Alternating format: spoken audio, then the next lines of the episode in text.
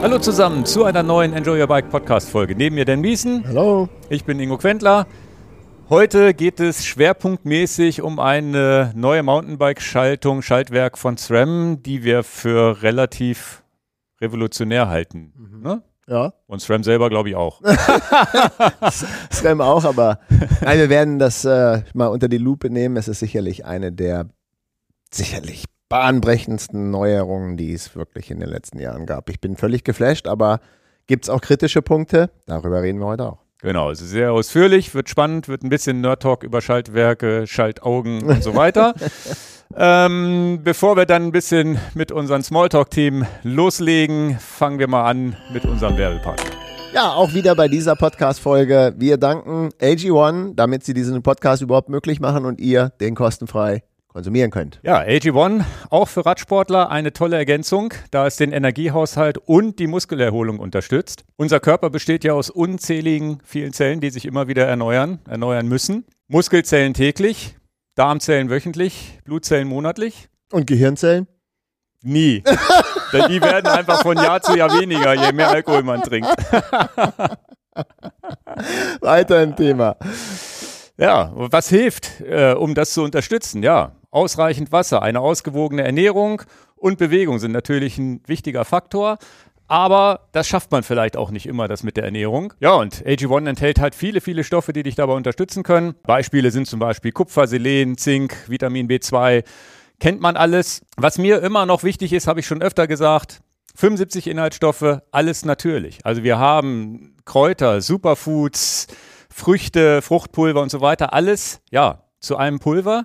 Und das ganz, ganz Wichtige ist auch, äh, Pulverchen kennen wir ja alle, die klumpen ja mal gerne. Und bei AG1 ist das nicht der Fall. Also ich, ich rühre das ja auch in den Quark tatsächlich rein und das in einem, na, in meinem Fall veganen Sojaquark hinzukriegen, dass das trotzdem sämig wird und du nicht überall diese kleinen Pulverklümpchen drin hast, das kriegt kaum, kaum ein Hersteller hin. Das heißt, da hängt auch einfach ein ganz, ganz komplexes Herstellungsverfahren dahinter. Okay, und wir haben auch ein Angebot für euch auf der Seite athleticgreens.com slash enjoyyourbike. Wenn ihr da drauf geht, dann bekommt ihr auch noch einen extra Vorteil von fünf Travel Packs und einen ganzen Jahresvorrat an Vitamin D3 und K2. Ja, nicht zu vergessen, ihr habt auch 90 Tage Geld zur Garantie. Also ihr könnt es einfach risikofrei ausprobieren.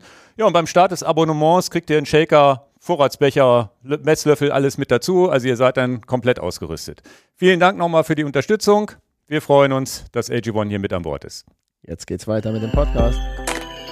Ja, der Frühling ist da, ne? Der Frühling ist da, ich war im Schnee unterwegs. Und im Hintergrund sieht man ein Bild mit deinem Fahrrad voll im Schnee. das, das war ein, ein, ein das Wochenende. Ist jetzt zehn Tage her erst. Ja, ne? ja, es hat ein Wochenende, hat es hier richtig dolle geschneit und klar, der Deister, wo ich unterwegs bin, 400 Meter hoch, da war richtig volles Programm Schnee. Ja, ja, hier in Hannover auch. Wir hatten 10 Zentimeter oder so. Ihr hattet wahrscheinlich 20 da oben auf dem Berg. Und musste man schon zwischendurch auch leider mal das Rad tragen und schieben. Ja, hier als nächstes Bild 14 Grad. das, ist die, das ist tatsächlich eine Woche später ja, bin ich bei 14 ja. Grad. Trotz Erkältung bin ich den einen Tag, das war, das war noch einen Tag später noch mehr, da waren es 15, 16 Grad, bin ich ja, kurz, kurz gefahren, nur um es zu machen. Ich denke, der, der, der Schnee kommt jetzt aber nicht nochmal. Ja, aber eure Schneefahrt, die Räder haben es gut überstanden?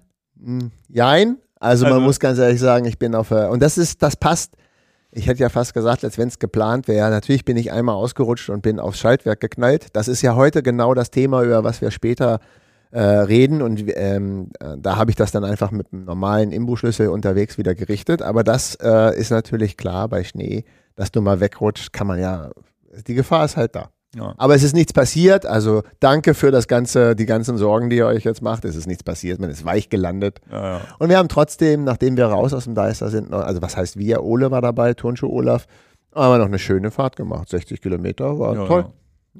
Ja. Mit schönen Handschuhen, wie man hier mit das ist die, Das ist die Woche da drauf, bei schönem ja, Wetter. Ja, das kurz, war dann bei mit, schönem Wetter. Mit kurzem mit, Arm. Mit kurzem Arm, genau. Genau, das ist wie gesagt, wie du gesagt, erkannt hast, eine Woche später. Ja, ja, ja. Ja, ja, ich bin auch. Ich, ich hatte leider eine Erkältung, kann ich auch mal, zumindest für die, die das verfolgen, dass ich Enduko nutze und Athletic-App und so weiter. Das ist ja immer ganz spannend zu gucken, was passiert, wenn ein Infekt kommt. Du wusstest die Erkältung schon im Vorfeld, dass sie kommt. Nee, leider nicht. nee, das ist aber wäre ja tatsächlich ein super spannendes Thema, ob sich angekündigt. Jetzt war es nur ein Schnupfen. Es ist am Ende so, dass, dass beim Schnupfen ja nicht viel passiert mit Gliederschmerzen und sich das dass du nicht schon irgendwie einen erhöhten Ruhepuls vielleicht einen Tag vorher hast. Geht halt mit Halsschmerzen los, da geht es dir noch gut, kannst du noch theoretisch volle Pulle Sport machen, könntest du, wenn du, ne, aber ich bin da sehr, sehr vorsichtig gewesen.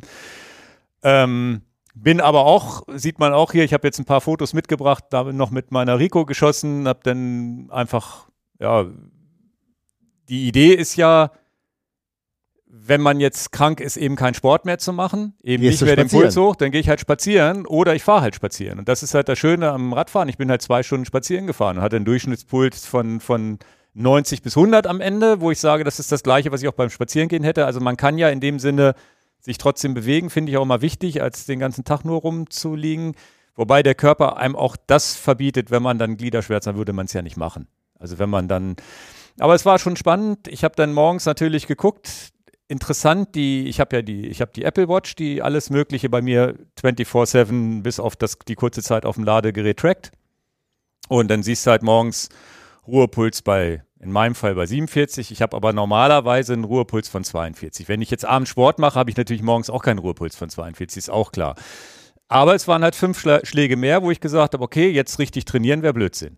Abgesehen davon mit laufender Nase und so hast du ja eh keinen Bock drauf, da, das zu machen. Und das ist auch nicht schlau, weil das ist ja diese Gefahr, dass doch das ein Virus sein könnte, der aufs Herz geht. Deswegen beobachte ich, und das habe ich früher auch gemacht, immer diesen Ruhepuls. Witzigerweise gibt es ja auch diesen HRV, das ist ein Wert, Herzfrequenzvariabilität, die daran wird gemessen, wie erholt du morgens bist. Und das merkt man, wenn man dann ins Übertraining geht oder hart trainiert hat, habe ich halt ganz oft in meiner Athletic-App, sehe ich dann am nächsten Morgen, bin ich zu 80 Prozent erholt, zu 100 oder nur zu 36. Und wenn du so unter 40 Prozent bist, sagt da alles rot, overtrained nennt, nennt sich das Ganze auf Englisch. Und dann weiß ich, okay, jetzt nochmal ein VO2 Max Training wäre nicht schlau. Ja, und das äh, witzigerweise war dann ohne Training auch ein Morgen, wo dann da drin, wo alles rot war. Also der Körper arbeitet dann selbst bei so einem kleinen Schnupfen mit ein bisschen Halsschmerzen, arbeitet er schon und ist nicht, wachst nicht erholt auf. Bis natürlich auch nachts schläfst du vielleicht auch nicht so erholt.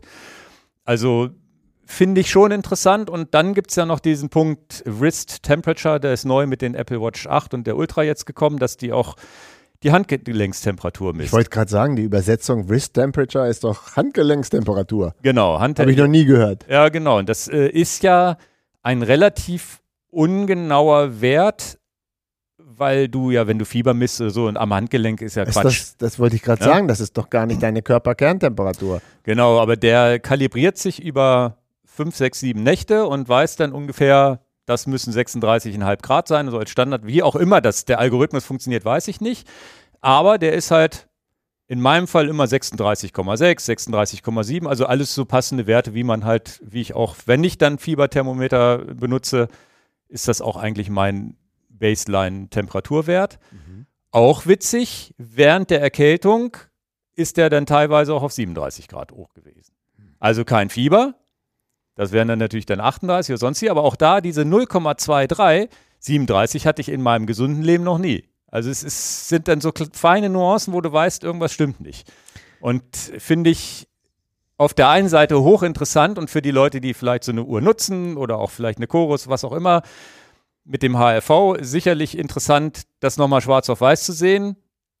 Aber es ist auch nicht so, dass man es existenziell, existenziell braucht, weil du weißt ja, du hast einen Schnupfen und dass du jetzt nicht unbedingt draußen irgendwie 100 eine Stunde ballern solltest. Ne? Also es ist, es ist eigentlich nur noch Bestätigung des Körpergefühls. Ist hochinteressant. Auch mal die eine Nacht, wo ich da feiern war, am nächsten Morgen war auch alles rot, wo ich nur drei Stunden gepennt habe.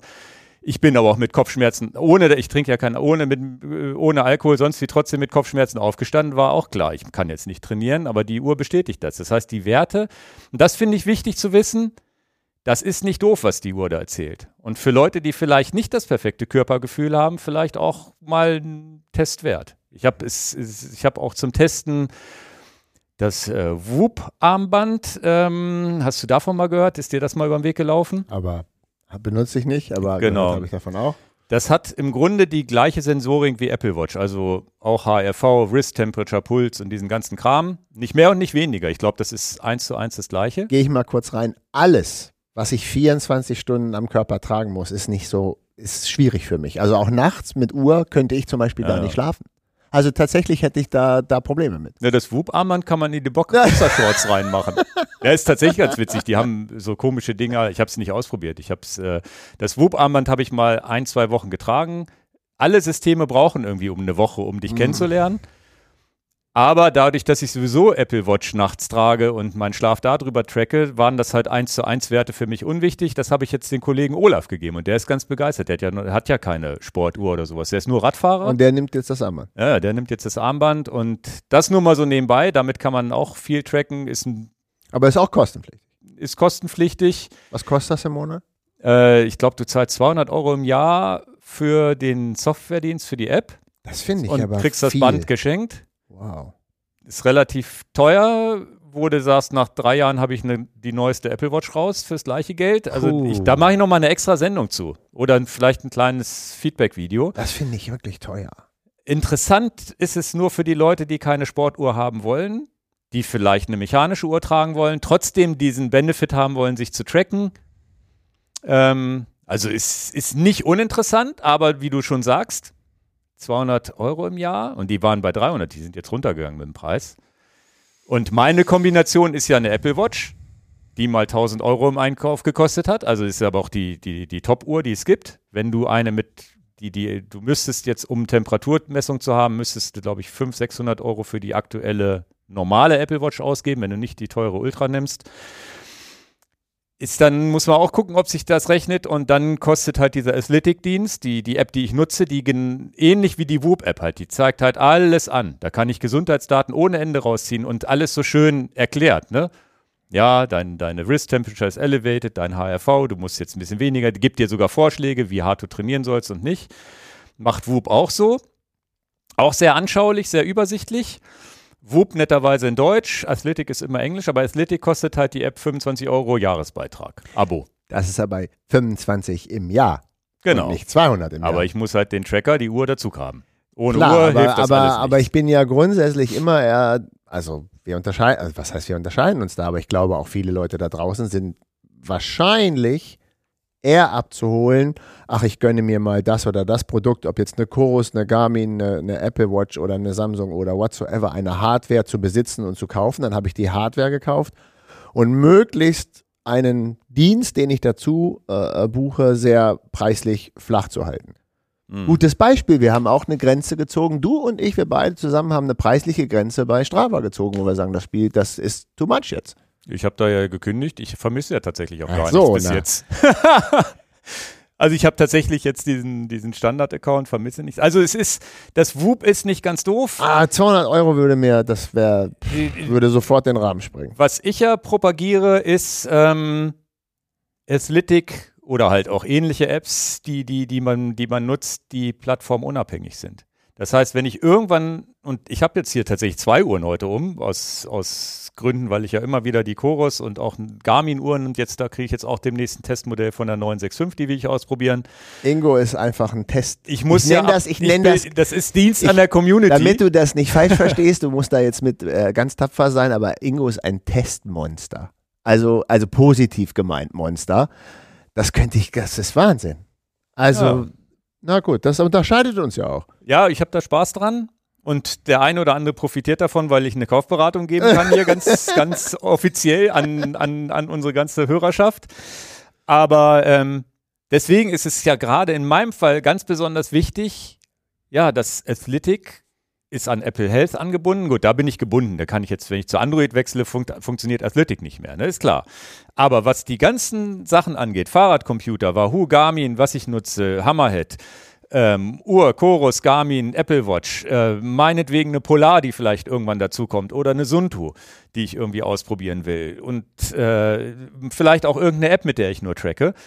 Das ist halt schon wichtig, dass ich da nicht im Ökosystem ge gefangen bin. Und bei Whoop ist es auch ganz klar, ich kriege die Daten nicht in Apple Health rein. Aus, Und das, das wäre schon, ist schon für mich ein No-Go, dass ich ja auf diese App beschränkt bin. Ich verstehe es aber auch, weil sie verkaufen, sie verschenken den Sensor, sie stecken viel Intellectual Property in diesen Sensor rein und auch in deren App. Sie wollen es natürlich nicht verschenken. Athletic geht den umgekehrten Weg. Sie holen die Daten irgendwo her, haben sie selber nicht, ge, nicht, nicht, nicht, generiert. nicht generiert. Und da ist es egal, weil sie verschenken ja nichts, weil sie holen sich ja die Daten erst. Das also ist mir, also wenn ich jetzt nur nach Sympathiewerten gehe, der Weg ist mir sympathischer. Ich In bestimme, Fall mit auch. Welch, ich bestimme, mit welcher Hardware ich rangehe. Aber ich habe an dich, na gut, du trackst nicht, ne? Aber wärst du jetzt einer, der trackt und sagt, okay, statt einer Chorus würde ich lieber so ein Armband benutzen und habe aber wieder meine mechanische Uhr den ganzen Tag rum. Bei dir ist es egal, weil du dir ist es egal, ob die Uhr jetzt irgendwas misst, während du im Ruhezustand und keinen Sport machst, ne? Aber gibt vielleicht Leute, die sagen, da mache ich mir auf die einen Seite das Armband, auf die anderen Seite die schicke Uhr. Ja, also Business-Leute vielleicht, keine Ahnung. äh, völlig, völlig, völlig Oder so Liebhaber von mechanischen Uhren. klar. Das ist ganz, ganz spannend. Aber also, gutes Beispiel ist, ich muss, ich hätte fast gesagt, ich muss eh alles ablegen, wenn ich abends schlafen gehe. aber, aber in jedem Fall schlafe ich nicht mit einer Uhr. Habe ich noch nie. Ja, ich. Ich bin auch immer ganz fasziniert, wenn ich denn mal ganz, ich bin ja gar nicht mehr der Schwimmer, wenn, und du gehörst genau zu der Fraktion, und ich, sehe das ja bei vielen meiner Freunde, seitdem es natürlich Uhren gibt, die die Schwimmbahn zählen und so, gehen die Leute alle immer mit Uhren schwimmen, wo ich immer denke, ist doch völlig unwichtig, dass die Uhr jetzt schwimmt, wie viel, du musst einen Trainingsplan abschwimmen, weil keine Ahnung, 8 mal 400 Meter und dieses und jenes. Ja, ja. Du wirst doch wohl 400 Meter zählen können, du brauchst doch nicht die Uhr, um die Bahn zu zählen. ja, aber das kann man weiterspinnen. Warum denn beim Laufen? Habe ich verstanden, genau. genau. Warum denn beim Radfahren? Warum brauche ich da ein Tacho? Außer zum Navigieren. Aber, aber, aber du hast 100% recht. Jetzt- Irgendwo jetzt ist es wir- dann doch schön, schweif- die Daten zu sammeln. Ne? Ja, jetzt ist nur ein ganz entscheidender Unterschied. Jetzt ne- nehmen wir mal beim Laufen oder i- beim Radfahren das mit dem Tacho beim Radfahren. Klar, kann ich wegleisten. Ich werde schon ungefähr wissen, dass ich meinen 30er Schnitt fahre und so weiter und so fort. Oder auch als Navigationsgerät. Du brauchst ja kein Navigationsgerät in einem Schwimmbad. Definitiv ist das Wassergefühl, das ist wenigstens was, wo ich noch was dazu beisteuern kann, anders mit einer fetten, dicken Uhr am Handgelenk, als wenn du das nicht am Handgelenk hast. Also du, du, du musst auch da, da Ja. ist wirklich ein, ein Unterschied. Du kannst dich ja nicht verschwimmen. Im Wasser hast du einen anderen Aspekt, den du bei den anderen Sportarten nicht hast. Beim Laufen kann ich auf meine aktuelle Pace gucken. Und du kannst Radfahren beim Schwimmen nicht auf deine Uhr gucken. Beim Schwimmen guckst du sowieso nicht auf die Uhr. Du Genau. kommst, du, du machst dein, deine Bahn, Abschlag und dann guckst du normalerweise an die Wand auf die Intervalluhr. Genau. Genau. Ist ja auch klar. Na gut, jetzt sind wir total weggekommen. Mann, wir haben heute so ein wichtiges, heißes Thema. Ja, ja, aber es ist Ja, ja, immer, aber- wieder, immer wieder spannend und äh, macht, macht Spaß, diesen ganzen Kram auszuprobieren. Und ähm, das mit, dass du nicht damit schlafen kannst, da wollte ich nochmal drauf zurückkommen, das kann ich nämlich auch verstehen. Ich habe ja ähm, an meinem linken Armgelenk und wahrscheinlich ist das kindheitmäßig. Da hatte ich dann schon eine Casio, irgendwie so eine Uhr hatte ich immer nachts auch um, um zu gucken, wie spät es ist. Da gab es noch nichts mit Pulsmessen und Schlaftracking. Ne? Die schöne Casio, silberne, schwarze Quarzuhr. Und immer schön linke Hand, linker Arm. Jetzt habe ich heute tatsächlich witzigerweise zwei Uhren um. Stört mich an dem rechten Arm auch nicht, aber es ist schon blöd zu bedienen, als mit meinem linken Finger hier die Krone und alles. Da muss ich schon ziemlich drüber nachdenken, weil es nicht daumenautomatisiert ist. Was aber ultra spannend ist, ich habe das Whoop-Armband ja parallel zur Apple Watch getragen am rechten Handgelenk. Hat mich das nachts genervt? Ging nicht. Aha, weil du nicht dran gewöhnt bist. Und vielleicht muss man es von Kindheit angewöhnt sein, sonst geht das vielleicht auch Das nicht. kann sein. Mit Uhr nachts zu pennen. Ich glaube, das sind meine ersten Casios, die mir das überhaupt ermöglichen, dass ich Schlaftracking machen kann. Also ist meine Theorie. Ich weiß nicht, vielleicht äh, sieht das jemand auch so, aber tragt mal eure Uhr über Nacht an einem, am falschen Arm, da habt ihr da kotzt. Also das ist, Hallo. es ist wirklich unangenehm, weil du hast ja auch so Positionen, dass dein Arm vielleicht irgendwie unter deinem Oberschenkel auf der Seite liegt und sonst wie, dann drückt das und also es ist ein spannendes Thema, das, das wollte ich dazu noch sagen. Aber dann sind, wo wir schon beim Whoop-Armband sind, ein wichtiger Punkt ist, euch das äh, vielleicht doch mal anzugucken, ist ja das Wort äh, äh, der Poel mit dem Whoop-Armband Milan Sanremo gewonnen hat. Die Überleitung ist dir ja auch. Die, also wie kann man denn so eine Überleitung machen?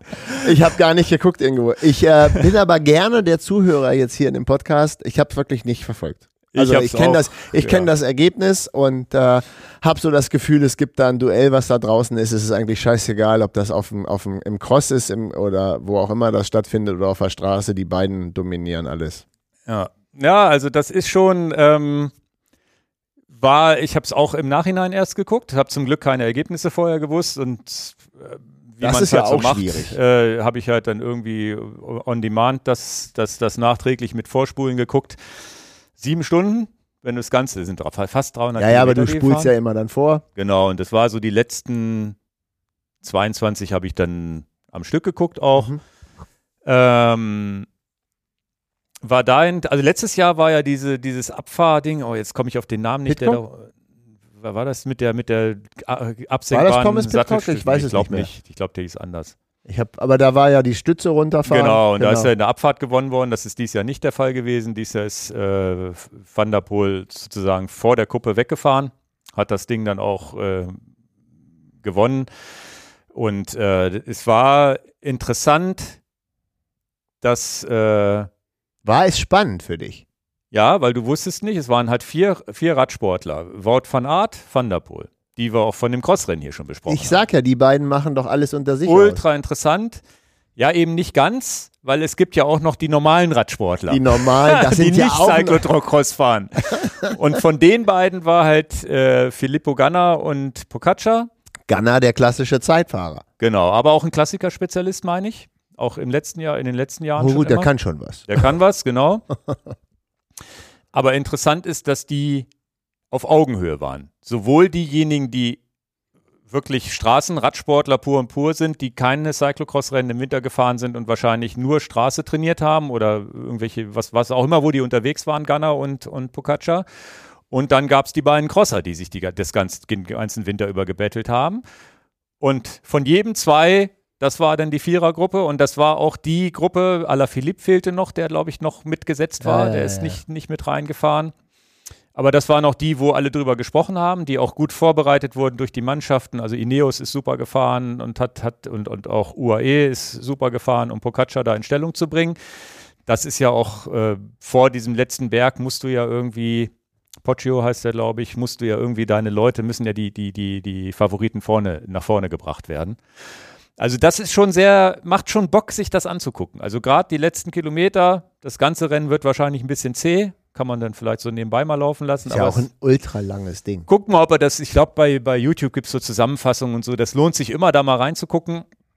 Und ähm, ich finde es dahingehend spannend, dass es halt zwei Wege gibt und beide führen zum Gewinn, wobei letztendlich der Crosser gewonnen hat, wobei Van der Poel aktuell, wer gegen Wout von Art in der Weltmeisterschaft Cyclocross so souverän gewinnt, im Sprint auch noch und so, da weiß man auch, der hat auch einfach noch mal ein bisschen mehr im Tank aktuell als alle anderen. Der ist noch mal einen Tick weiter, während die anderen drei, das waren Nuancen. Ne? Ich glaube, zweiter ist Gunner geworden, dritter dann ähm, Wout von Art, wenn ich es richtig in Erinnerung habe. Also das war aber alles so ja, irgendwie spannend. Ich fand es zumindest erwähnenswert hier mal und dann ist mir das aufgefallen, dass er das Armband äh, trägt.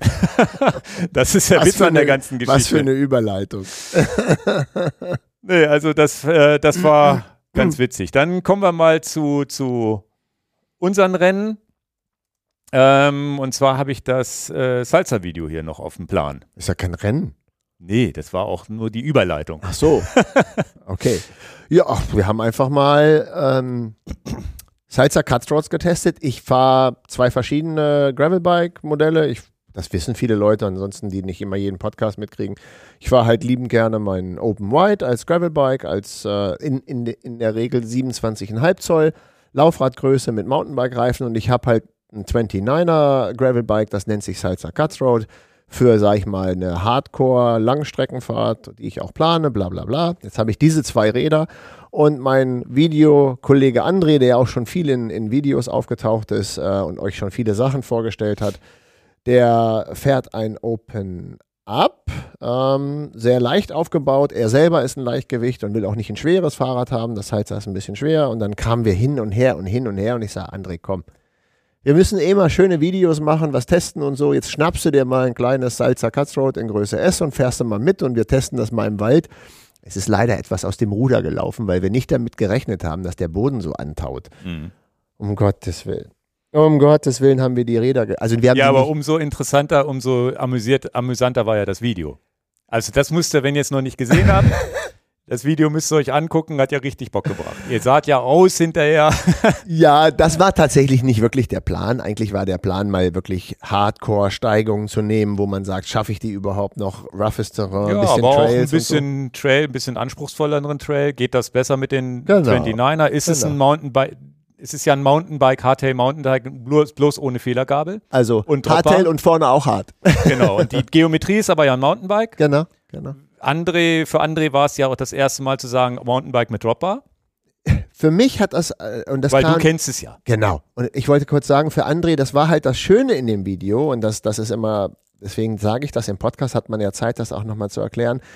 André ist das Rad wirklich erst ein paar Meter zu unserem Startpunkt gefahren, bevor wir überhaupt was sagen konnten, das Intro. Das heißt, das ist, besser geht's ja gar nicht. Er hat keine Experience, was hilft mir? Er hat gar nicht Ja, ja. diese Testerfahrung vorher gehabt, sondern die passiert in dem Dreh. Genau. Und das in dem ist immer, Video das hat er ja auch sein Fazit abgegeben, dass er es ganz cool fand, glaube ich. Genau. Stimmte das auch dann hinter der Kamera? Nein, Oder äh, hat er es nur fürs Video gesagt? Nee, nee, genau, also wir, wir sagen ja schon, das ist ein kleiner Insider, also da sind wir schon so ehrlich. Er hätte auch gesagt, wenn es ihm, wenn es nicht his cup of, also his, Ja, ja. also wenn es nicht seine, seine, sein Geschmack wäre, sondern äh, er hat halt einfach gesagt, cool, es ist halt einfach das andere Rad und er hat genau das gesagt, was du ja schon gesagt hast, was ich schon ewig immer sage. Das eine ist das relativ sportive Gravelbike, das andere ist eher das, wie du es gesagt hast, das Mountainbike angelehntere Fahrrad. Er hat, er hat glaube ich, meine ich, auch die aufrechtere Position Genau, gelobt, und ne, das- wo er gesagt hat, das ist ja gemütlich. Genau. Aber jedes, jedes äh, ähm, Mountainbike hat ja eine etwas gemäßigtere Sitzposition vom Rückenwinkel. Wenn wir jetzt so einen Rückenwinkel beim, beim Mountainbiken sehen, das ist der meistens so 50 Grad irgendwie oder zwischen 50 und 60 Grad Rückenwinkel. Und wenn du jetzt so ein Rennrad, Gravelbike siehst, liegt man zwischen 30 und 40 Grad. Aber dadurch, dass du es Dropper hast, kannst du dich ja trotzdem unten reinlegen, ein bisschen aerodynamischer über die Klar, Feldwege. und dann gibt es natürlich ne? Kommentare, ich kann da nicht immer alles kommentieren, die dann sagen, ist dafür nicht das Mountainbike besser? Ja, kannst du auch das Mountainbike nehmen, aber was müssen wir denn vielen Leuten mit auf den Weg geben? Und was machst du, wenn du dich für ein Fahrrad entscheiden willst und willst halt nicht eine Gravel-Tour machen mit dem Mountainbike, sondern willst vielleicht mal eine Mountainbike-Tour machen mit dem Gravelbike? Also was ist jetzt das, was wichtiger ist? Ja, ja, wenn du nur ein Rad, da hatten wir ja letztes, hatten wir letztes, vorletztes Mal die, die Laufräder, äh, wo wir drüber gesprochen haben. Ein Rad für alles. Ein Rad für alles. Genau. Tja, Dann muss Dann- man sich ein bisschen mehr überlegen, was bin ich denn? Bin ich der brauche ich Gravel die Aerodynamik zum Beispiel. Und nehmen wir doch zwei Sachen. Bin ich der Gravel-lastige Fahrer, die Fahrerin, die sagt, ich gehe gerne mal ein bisschen extremer in den Mountainbike-Bereich, vielleicht Salsa Cutthroat? Bin ich der Gravel-User, der sagt, ah, ich würde auch gern mal ein bisschen mehr Straße fahren, aerodynamischer unterwegs sein? Gehe ich vielleicht mehr, in dem Fall, was, was ich jetzt nutze, Richtung Open Gravel Bike. Und ähm, das macht es ja so spannend. Das Schöne an der ganzen Sache ist, wir reden hier drüber, es gibt halt unheimlich viele Optionen, was man denn sich zulegen kann. Ja, ja. Thema während Kaufberatung. Du, während, während du ja das, das, das äh, verweigerst, die Uhr nachts zu tragen, habe ich ja bis jetzt Verweigerst du das Mountainbike? verweigere ich ja momentan immer noch das Mountainbike und bin das Cutthroat ja noch nie gefahren, aber je öfter ich jetzt zuhöre und gucke, muss ich es vielleicht doch mal ausprobieren. Nein, aber auch aber ich habe immer diese Angst, dass ich mir, also wenn, Nein. wenn der Funke Cutthroat bei mir überspringen würde, hätte ich bei mir persönlich wieder die Angst, dass ich mir da ein drittes Gravelbike in den Keller, weil ich ja zwei habe. Ich habe ja ein White, ich habe ja die Trennung schon. Mountainbike White und äh, Upper so als dieses schnelle Gravelbike. Ja. Und die sind überschneiden sich ja sogar. Was habe ich ja letztes Mal denn mit 40 Millimeter Reifen, die ich auf beiden fahre, Ja. Laufrad setze. Ja. Ähm, da kann man übrigens ergänzend nochmal dazu sagen, das ist natürlich dem geschuldet. Ich könnte ja auch den Einlauf, den Laufradsatz immer zwischen den Rädern wechseln, aber mit diesen Kassetten und Einstellungen der Schaltung wird es halt dann schwierig. Mhm. Und da wäre jetzt so, wenn ich sagen würde, ich nehme noch eine Nuance größer, dann würde ja ein Rad nur rumstehen. Also da wäre ich dann schon vom Kopf so, dann müsste das White weg und ich mache nur noch Upper Das geht nicht. äh, Das Dings. geht nicht. Das White musst du behalten. Genau, das ist schwierig. Andererseits ist es so, dass du ja White und Cutthroat hast und diese sportliche Variante, wie ich sie mit dem Upper fahre, ja gar kein Die habe ich Thema ist. verkauft, weil ich dafür lieber das Rennrad nehme. Und ich werde jetzt auch noch einen Schritt über dem Salsa Cutthroat setzen. Muss nur mal gucken, dass ich noch ein paar Taler spare, weil ich das unbedingt haben muss. Und das ist Teil unseres Videos hier. Ich brauche unbedingt ein neues Mountainbike jetzt. Ein on richtiges. Ein, ja, ich habe Vollgefedertes oder nur eben vom, nicht. Okay. Ich bin, ich bin so geflasht von was wir heute vorstellen. Ich brauche unbedingt ein Mountainbike ohne Federgabel. Das, das brauche ich unbedingt, weil ich brauche keine Federgabel. Also ich brauche gerne ein Mountainbike ohne Federgabel. Also mit einer starren Ja, aber Gabel. diese geraden Lenker sind doch nichts. Ja, brauche ich auch. Gibt's schon noch ein paar Sachen. Ich würde gern noch mal ein paar heftige Trails wieder in Angriff nehmen, aber gerne ohne Federgabel, wo es auch wirklich sagt, okay, schaffe ich das ohne Federgabel oder liege ich auf, dem, auf der Fresse? Also es ist so eine Challenge, hat mir sehr viel Spaß gemacht wieder. Ähm, Weil du Denke- den Ü30 jetzt gefahren bist und gedacht hast, Ach okay, nee, das vielleicht nicht, aber ich hätte jetzt schon mal, äh, ich hätte tatsächlich auch schon mal Bock, wenn du mal irgendwo bist, wo man sagt, nicht Downhill Bikepark, aber jetzt habe ich ein bisschen Blut gel geleckt und auch gerade die, das, das wird ja Thema jetzt ganz zum Schluss hier in diesem Podcast, das ist ja Hauptthema, ich muss diese Schaltung fahren. Also ich muss das haben. Und dann äh, wird es das wahrscheinlich, ich muss ja ein paar, paar, paar, paar, paar Tage sparen, aber dann kommt jetzt der nächste Level Naja, über dem gut. Cuts Road. Muss Aber ich das ist ja dann auch nur eine Nuance, das ist ja eigentlich nur ein anderer Lenker, andere Schaltung. Ja, aber das Cutthroat. ist ja auch mein Leben und mein, mein Hobby und in dem Fall auch mein Beruf, wo ich sage, na klar, es ist eine Nuance, aber die feiere ich ja auch total ab. Meine Nuance ist ja nicht, habe ich das 500 Gramm leichtere Rennrad. Damit kannst du mich nicht mehr locken. Also mich Ah. kannst du damit nicht locken. Naja gut, wenn man dann vieles hat und dann genau das, was man noch nicht hat, will man natürlich vielleicht mal ausprobieren. Genau, und, und diese ganze Phase, nehmen wir jetzt mal Ultra-Leichtbau-Rennrad, das, das, das hatte ich alles schon mal. Das ist momentan, vielleicht kommt das ja auch wieder. Also ich sage niemals nie, habe ich jetzt auch schon gelernt. Hm. Das mache ich auch nicht mehr. Na, jedenfalls für mich ist es auch so, dass ich jetzt denke, irgendwann mal, jetzt kommt, glaube ich, am Wochenende ein Video, wo ihr die ganzen Kompletträder vorstellt oder nächste Woche. Genau, aber das sind die Sidestars als, als äh, ich glaube, kommt in ein oder zwei, oder jetzt nächste Woche, glaube ich, kann Ja. sein. Da gehe ich die Kompletträder nochmal durch und das ist genau die Sache. Ne? Wenn jemand sagt, pass mal auf, ich brauche diese All-Inclusive-Lösung, ich bin genau der Kunde, den be beziffert hat, dann. Ja, Feuer vielleicht frei. muss ich mal eins davon mir mal ausleihen. Einfach Ich glaube, dass es das falsche Rad für dich ist, weil äh, du sagst ja, du erkennst mich mit so ein paar Apps, die ich dann nicht nutze. Ich trecke den Schlaf nicht und all so eine Sachen. Und dann, Fährst im Regen. Genau, und das heißt, du hast ja schon ein Bild von mir, wie du mich, wie du mich kennst, wie du mich einschätzt, und das, da ist sicherlich auch viel Wahrheit dran, weil wir uns ein paar Tage länger Ja, ja, kennen. nicht negativ. Eher nein, positiv, nein, ne? nein, nein, ja, ja. nein, überhaupt gar nicht. Aber wenn ich das zurückspiele, das Spiel, du bist nicht der Mountainbiker und du hast auch nicht dieses Gehen, na, ich freue mich auch mal, wenn der Lenker mal abhebt. Also mal Nee, so ein nee, bisschen. Das heißt, Ich, ich, ich fahre ja bewusst die, die Waldautobahn und so ganz einfache Trails, wo ich sage, das geht schon alles auch mit dem White.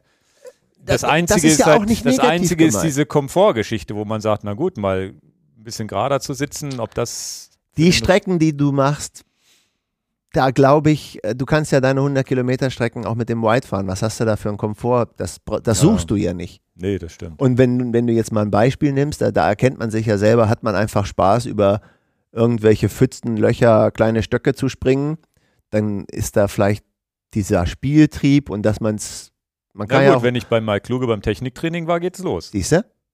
Genau. Ich muss ja das, mir fehlt die Technik und Genau. der Mut. Ist ja nur eine Mutgeschichte. Ja, aber Dass was- das Bock aber- bringt, ist mir schon klar. Aber was, was, hm, ähm, Wenn Da, da, weiß, Downhill tut. Mountainbiken sind ja zwei Sachen. Ich bin nicht sehr gut da drin, habe aber auch nicht das perfekte Equipment. Also, ja, hast du ein Fahrrad, was schon unheimlich viel verzeiht, was schon unheimlich viel kann, was unheimlich viel Federweg hat, was ein unheimlich geiles Fahrwerk hat, den richtigen Reifen hast und so, bist du halt auch besser unterwegs, als wenn das nicht so ist. Und mich interessiert ja eher so, dass, dass, dass, dass, dass die, also genau Techniktraining interessiert mich ja viel mehr, als dass das Rad es kann. Hm. Naja, also mal kluge Techniktraining, da hast du jetzt ja wieder was gesagt. Müssen Ja, aber machen. ich hätte jetzt gedacht, dass man dann gleich sagt, okay, hier so Enduro voll gefedert, dass man den in die Nee. Richtung geht. Nee, das mich interessiert momentan die Schaltungstechnik. Da bin ich ja, aber vielleicht, ja, wird, werdet, wer das Video noch nicht gesehen hat, will haben. Gut. Also von der Schaltung meinst du? Ja, ja. Ja. Na gut, dann habe ich hier äh, noch eine kleine Information, die, ich, die, die, die, mir, die mir zugetragen wurde, also eine kleine Serie, die ich ganz nett finde. Und Stimmt, zwar habe ich die, mir auch angeguckt. äh, die Grevé unter grevé.de. Ich verlinke das auch, gibt es ja so ähnlich wie beim Brevet eine Serie, auch angelehnt an diesen, ja, was sind es, 200, 400, Immer lange 200 300, 400, 600 Kilometer ist ja ein Brevet und die haben das gleiche in Gravel umgemünzt. Ich finde den Namen grandios. Ja, und dann kommen halt raus 140 Kilometer, 155, 200 und 260 Kilometer und je nachdem, wie viele Höhenmeter, wie anspruchsvoll die Strecke, ist das äquivalent ungefähr zu diesen Straßenkilometern. Das heißt, wenn du dann hier 260 Kilometer Gravel fährst, sind das ungefähr 400 Kilometer Straße. Hätte auch ein gemeinsamer Pick sein können zum Ende. Jetzt machen ja, wir das ja. ausnahmsweise mal als Tipp vorweg, denn es ist auch nicht kostenfrei. Also ihr müsst auch ein kleines bisschen was dafür bezahlen. Genau. Aber die Idee finden wir beide ziemlich löblich. Ja, ist eine schöne Ergänzung finde ich auch zur Orbit-Serie, weil es ein ähnlicher Ansatz ist, allerdings ein bisschen mehr verschlossen. Dafür gibt es aber auch feste Termine, wo man, wo diese Grevés gefahren werden können. Ihr könnt die entweder terminunabhängig fahren oder eben in einer großen Gruppe oder mit einer Gruppe von Leuten. Ja. Gibt es in Bayern gibt's vier Grevés, in Berlin, in Odenwald und im Rheinland. Ich, äh, das findet ihr alles auf der Seite. Und dann gibt es halt den Super Grevé. Das ist eine Distanzfahrt 800 Kilometer von Wien nach Berlin. Also, ich weiß gar nicht. Mein Terminkalender ist ganz schön voll, aber das würde mich ja total ja, ja. antören. Ja. Naja, die Preise habe ich noch nicht ganz durchschaut. Je nachdem, wo du bist, äh, ich glaube 50 Euro oder wenn du alle vier Strecken fährst, 190 Euro, 75 Euro. Bei 1999 geht es los, wenn du eine, eine Strecke nimmst. Das müsst ihr euch auf der Webseite mal angucken. Ich glaube, die Leute haben sehr, sehr viel organisiert. Die, das ist es wert, da auch mal ein paar genau, Euro Genau, wenn jemand viel, viel Arbeit reinsteckt, dann darf das ja auch was kosten. Das ist sicherlich äh, teilweise mehr wert als so eine große Radveranstaltung, wo man vielleicht sonst mitnimmt und vielleicht ein paar hundert Euro ausgibt. Ja, ja, ja. Ähm, und da gibt es auch ein Grevé Camp im Harz am 29.09. bis 3.10. Und das habe ich mir zumindest, da weiß ich gar nicht, du da schon wieder dann hier voll da bist. das weiß ich aber auch nicht. aber das habe ich mir zumindest mal vorgemerkt, wo man auch sagt, ist ja hier in der Nähe, wo man sagt, da könnte man mal hinfahren, da gibt es dann auch Strecken und man hat so eine Art Festival. Hart sowieso ja. cool. Ja. Nee, finde ich ganz äh, witzig, so zumindest mal erwähnenswert hierfür. Könnt ihr euch mal angucken, verlinke ich unten. Sehr gut. Dann haben wir die SRAM Eagle Transmission Schaltung. Tja, von der hat ja, haben nur ein paar Leute was gehört. Ich hoffe, wir haben hier Überraschungen in unserem Podcast. Und dann müssen wir mal anfangen. Wir haben uns wieder super lange, äh, wenig vorbereitet hier mit Strukturieren. Aber gehen wir es mal irgendwie durch. Du stellst mir ganz viele Fragen, ich weiß alles. Genau, du warst ja letztendlich, ähm, hatten wir die, die große Chance, uns das Ganze bei SRAM vor Ort anzugucken und mit den Ingenieuren, mit den Testern und so weiter zu reden. Das Video ist schon online. Wer es noch nicht gesehen hat, definitiv auch sehr, sehr sehenswert. Sehr hoher Informationsgehalt, ich glaube 50 Minuten. Harter Tobak. Aber es ist ja wirklich so, dass man jetzt sich an so einem Punkt bewegt, wo man sagt, okay, da ist ja no way of return, das ist jetzt eine neue Ära, die da anfängt. So ein äh, bisschen. Naja, wir besprechen es ja, ob denn alles positiv ist ob, oder ob es auch Bedenken gibt, aber wir müssen natürlich erstmal klären, wir sind ein Audio-Podcast, um was es denn überhaupt geht und ein paar Begrifflichkeiten und den Mehrwert hier bieten. Ähm, letztendlich hat SRAM für die Mountainbike-Welt, momentan für die Mountainbike-Welt, das Schaltauge abgeschafft. Die neue Eagle-Schaltung heißt Eagle Transmission. Die ist nicht mehr an einem Schaltauge befestigbar. Das heißt, habt ihr einen Rahmen mit einem Schaltauge, geht diese Schaltung dort nicht dran. Äh, und ein Schaltauge müssen wir ja auch der Welt nochmal erklären. wir müssen auch die, die Einstiegsfraktion hier abhören, abholen. Abhören. Ja, ist auch gut, abhören. Abholen. Ähm, abhören machen wir sowieso. Abhören auch. machen wir alles hier bei euch zu Hause, genau. ähm, also ein Schaltauge ist ja das Teil, was an einen Rahmen drangeschraubt wird. Ein Teil, was ihr von dem Rahmen auch abschrauben könnt, wenn es mal kaputt ist oder verbogen ist. Da kommen wir gleich zu, ein wichtiger Teil eines Schaltauges. Und an einem Schaltauge könnt ihr alle Schaltwerke, die es denn so am Markt gibt, ob das Campagnolo ist, ob das Shimano ist oder ob das eben aus dem Haus SRAM ist, da gibt es ein genormtes Gewinde, wenigstens mal etwas, was genormt ist. Das Gewinde, wie man ein Schaltwerk reinschraubt, da hat sich die Bike-Industrie wenigstens mal geeinigt. Und dann könnt ihr im Prinzip, je nachdem, für welchen Hersteller Schaltung ihr euch ähm, interessiert, im Prinzip das das Rahmenset so mit der Schaltung aufbauen, was ihr wollt. Das gilt natürlich für Rennrad, für Gravel, für Mountainbikes. Ein Schaltauge ist ein, ein Teil, was es äh, ähm, in in Jetzt allen müssen gibt. natürlich alle mal, die das Wort noch nie gehört haben und noch nicht gewusst haben, dass das an dem Fahrrad dran ist, erstmal hinten hinten gucken. hingehen und mal gucken, wo ist das Schaltwerk. Meistens ist das so ein kleines, so ein kleiner schwarzer Fingerchen, genau. der da rausguckt und da hängt dann das Schaltwerk dran. Und das ist ja ein relativ filigranes Bauteil.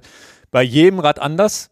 Genau. Und auch immer unser Tipp, wenn ihr euch ein Rad kauft, guckt, dass ihr so ein zweites Ding nochmal irgendwo herkriegt für einen Urlaub oder zumindest im Keller liegen habt. Weil wenn ihr jetzt mit egal wo ihr seid, mit eurem Cannondale oder Cube oder Canyon irgendwo hinfahrt in eine Werkstatt und sagt, oh, mir ist das Schaltauge verbogen, die haben es nicht in der Schublade liegen. Du kannst ja nicht als Fahrradhändler 350 Schaltaugen in der Schublade liegen. Genau, wir haben alle, also wir, die länger unterwegs sind und viel reisen. Das wollte ich damit sagen, nicht, aber wir geben euch ähm, jetzt, die am, am, am Ohr hier uns jetzt hört, wir haben alle die Erfahrung gemacht, wir sind mal hingefallen und haben uns das verbogen. Dann können wir ja sagen, wie toll das naja, ist. Das Rad, das Rad kann an der Wand stehen, nach rechts auf die falsche Seite fallen. Du musst nicht mal stürzen. Genau, und das Ding sich. ist verbogen. Und du das ist so 90 Prozent meistens. Ja, oder verbogen. du packst es ins Auto rein, schmeißt nochmal irgendjemand eine Sporttasche oben drauf, Mist. Äh, oder man macht, man klemmt etwas. Ganz klassisch sind natürlich die Flugreisen. Man, man packt das in den Koffer man, der Koffer kriegt einen Schlag auf die Seite von der Fluggesellschaft und dann ist es verbogen. Du kommst im Urlaub an und kannst gar nicht fahren. Und deswegen hat ja Ingo gesagt, äh, Ersatzschaltauge. Auch ich habe zwei Beispiele aus meinem Leben, wo ich euch da sagen kann, wo ich richtig ange, angefressen war. Das eine ist tatsächlich auch ein Rennradurlaub mit meinem schönen Cervelo R5 gewesen, wo wir zusammen im Urlaub waren. Und ähm, das war ne, der Urlaub, bevor wir zusammen waren, war das. Danach hatte ich es ja dabei. Es ist ein sehr filigranes Schaltauge beim Cervelo R5 gewesen. Ich habe verdammte Axt, ich hatte keins eingepackt. Ich habe auch, ich mache ja Fehler. Es ist ja sonnenklar, dass ich Fehler mache. Hab's vergessen. Ich habe es wirklich zu Hause. Ich habe es auf dem Hab Tisch ich, liegen gelassen. Ist das nicht sogar so, dass sie das euch dir noch geschickt haben? Pass auf, ganz ehrlich. Und dann war ich äh, im Urlaub zwei Wochen auf La Palma und hatte ich die, die also Kanarische Inseln, dann hatte ich die Hoffnung, ich hatte mir ein Mietfahrrad genommen, weil es verbogen war und habe dann in Deutschland, Matthias, habe ich gesagt, Matthias, egal was es kostet, schickt dieses Schaltauge hierher. Für so ein kleines Mini-Ding. Also ein Schaltauge, was 10 Euro kostet, was, was ein, eigentlich in einen 20 Gramm Briefumschlag passen würde, ja. habe ich per UPS Express, ich weiß noch, es hat 160 Euro gekostet, UPS Express, äh, weil, ich, weil ich halt Urlaub, wie wichtig ist der Radurlaub? Der ist King. Jetzt hast du dieses Mietfahrrad, was du nicht fahren willst. Und jetzt kommt ja noch der Hammer, ist nicht angekommen. Ist nicht angekommen. Ich bin ja den ganzen Urlaub mit dem Mietfahrrad gegangen. Also das heißt, 160 Euro ausgegeben. Kanaren ist natürlich auch echt blöd, ne? Ganz blöd. Und tatsächlich ist es, man glaubt es nicht, man denkt das ja nicht. Man denkt ja, Kanarische Inseln, Mensch, Spanien gehört doch zu, zu Europa und überhaupt, es ist im Zoll hängen geblieben. Du kannst es dir, kannst es dir ja gar nicht. Ach, weil, ach so. Sonderzone, irgendwelche, ich kenne die Regularien nicht. Na super. Oder sagst, gut, du hast es ja per UPS Express rausgeschickt, aber der Zoll sagt immer noch, was Express ist und was nicht Express ist. So, der ist es denn zurückgekommen oder wie? Nee. Nie wieder gesehen? Nie wieder gesehen und ja, das war's dann. Hast ja. du beim Zoll ange hast du bei UPS angesorgt, dass du die 10 Euro für das Schaltwerk wieder haben willst? Ja, guten Tag und guten Weg. Ne? Also der merkt schon, das kann natürlich auch, äh, deswegen die, die ganz große Empfehlung, äh, habt immer ein extra Schaltauge dabei, denn dafür ist es ja konzipiert worden. Das ist ja heute unser Hauptgespräch. Ähm, warum das vielleicht, äh, äh, was wir euch gleich erzählen, gut oder schlecht sein könnte. Also es ist ja eine Soll-Schwachstelle für den Fall, Hauptsache der Fahrradrahmen geht nicht kaputt. Und das ist eine andere Geschichte. Jetzt bin ich ja auch noch, und damit ihr auch das mal seht, welchen Kummer man dann haben kann, ich bin ja auch ein großer Fan von Vintage-Bikes.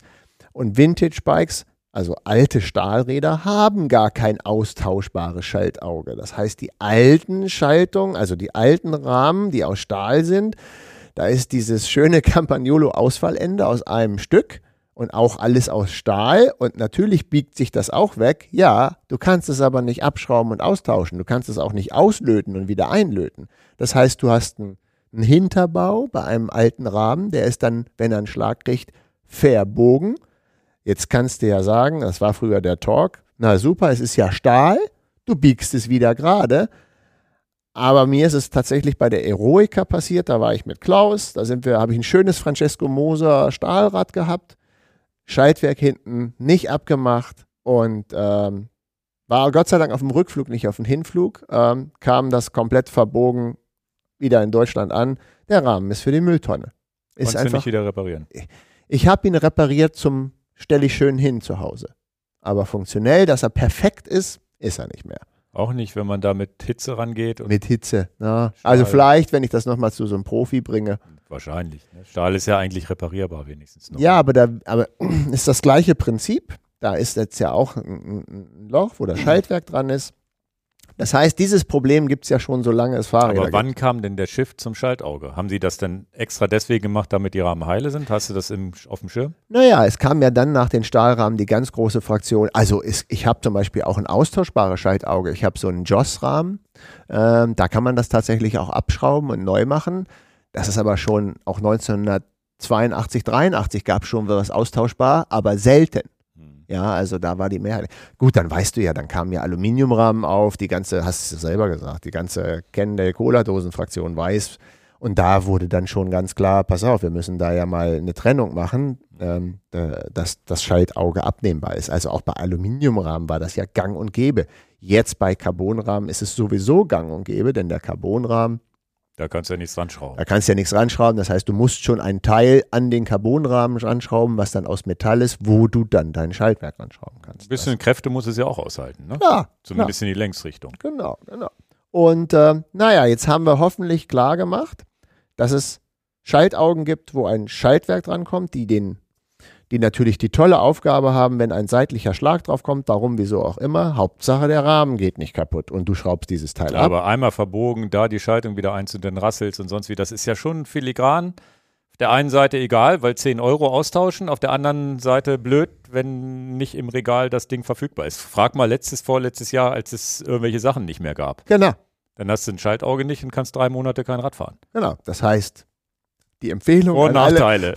Aber jetzt hier nochmal der Podcast. Ne? Jetzt geht ihr alle zu Hause mal nochmal in euch. Wisst ihr denn, wo ein Ersatzschaltauge liegt? Und macht ihr eine, keine Ahnung, eine Woche Skandinavien-Tour, wie wir sie gemacht haben letztes Jahr? Da hat auch jeder ein Schaltauge in, seinem, in, seiner, in seiner schönen Rahmentasche dabei.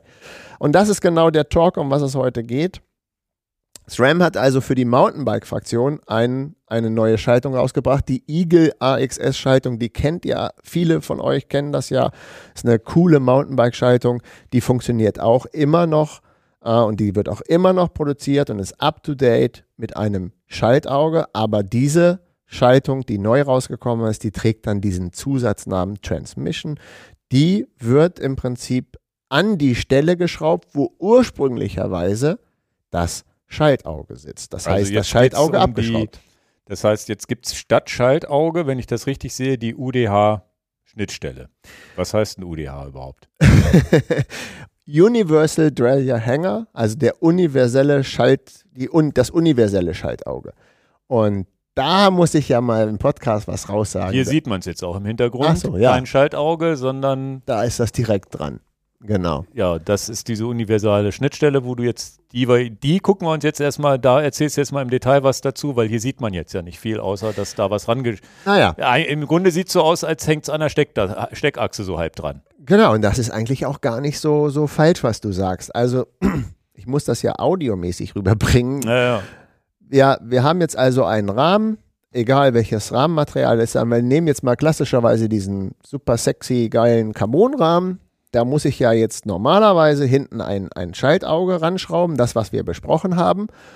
Und Cannondale, Trek, Cervelo, you name it, Open, 3T, alle die haben ja sich ausgedacht, was sie für einen ein Schaltauge haben. Und dann sind die dummerweise in der Fahrradindustrie meistens auch alle nicht geeinigt. Also die einigen sich halt selten auf ein Teil. Jeder hat so sein Ding. So, jetzt hast du es ja selber gesagt, du bist dann auf Mallorca mit deinem Radhersteller XY, hast einen Track, gehst in den Cannondale-Laden rein, sag mal, kannst du mir helfen? Da sagt er, du bist im falschen Laden, wir machen ja Cannondale und kein Track. So, das heißt, wir haben das nicht. Und diese Schnittstelle, die, die SRAM vor vielen Jahren gemacht hat, und da kommen wir ja noch drauf, das ist ja, das ist ja mit, mit Planung gewesen. Mensch, lass uns doch wenigstens mal eine einheitliche Schnittstelle machen, dass, diese, dass es egal ist, mit welchem Fahrrad du zu welchem Händler gehst, dass, wie gesagt, du auch in einem Cannondale-Laden ein Specialized-Schaltauge kriegst oder in einem Track-Laden auch ein Pinarello und was auch immer. weil es ein genormtes Schaltauge ist. Dieser Begriff heißt dann dieses UDH, Universal Derailleur Hänger. Okay. Und das ist jetzt. Das ähm, haben sie ja schon vor vielen Jahren in den Markt gebracht. Und haben es, glaube ich, auch offengelegt, dass jeder Hersteller, also auch die Konkurrenz mitmachen dürfte. Dürfte. Und jetzt sehen wir hier so einen Querschnitt.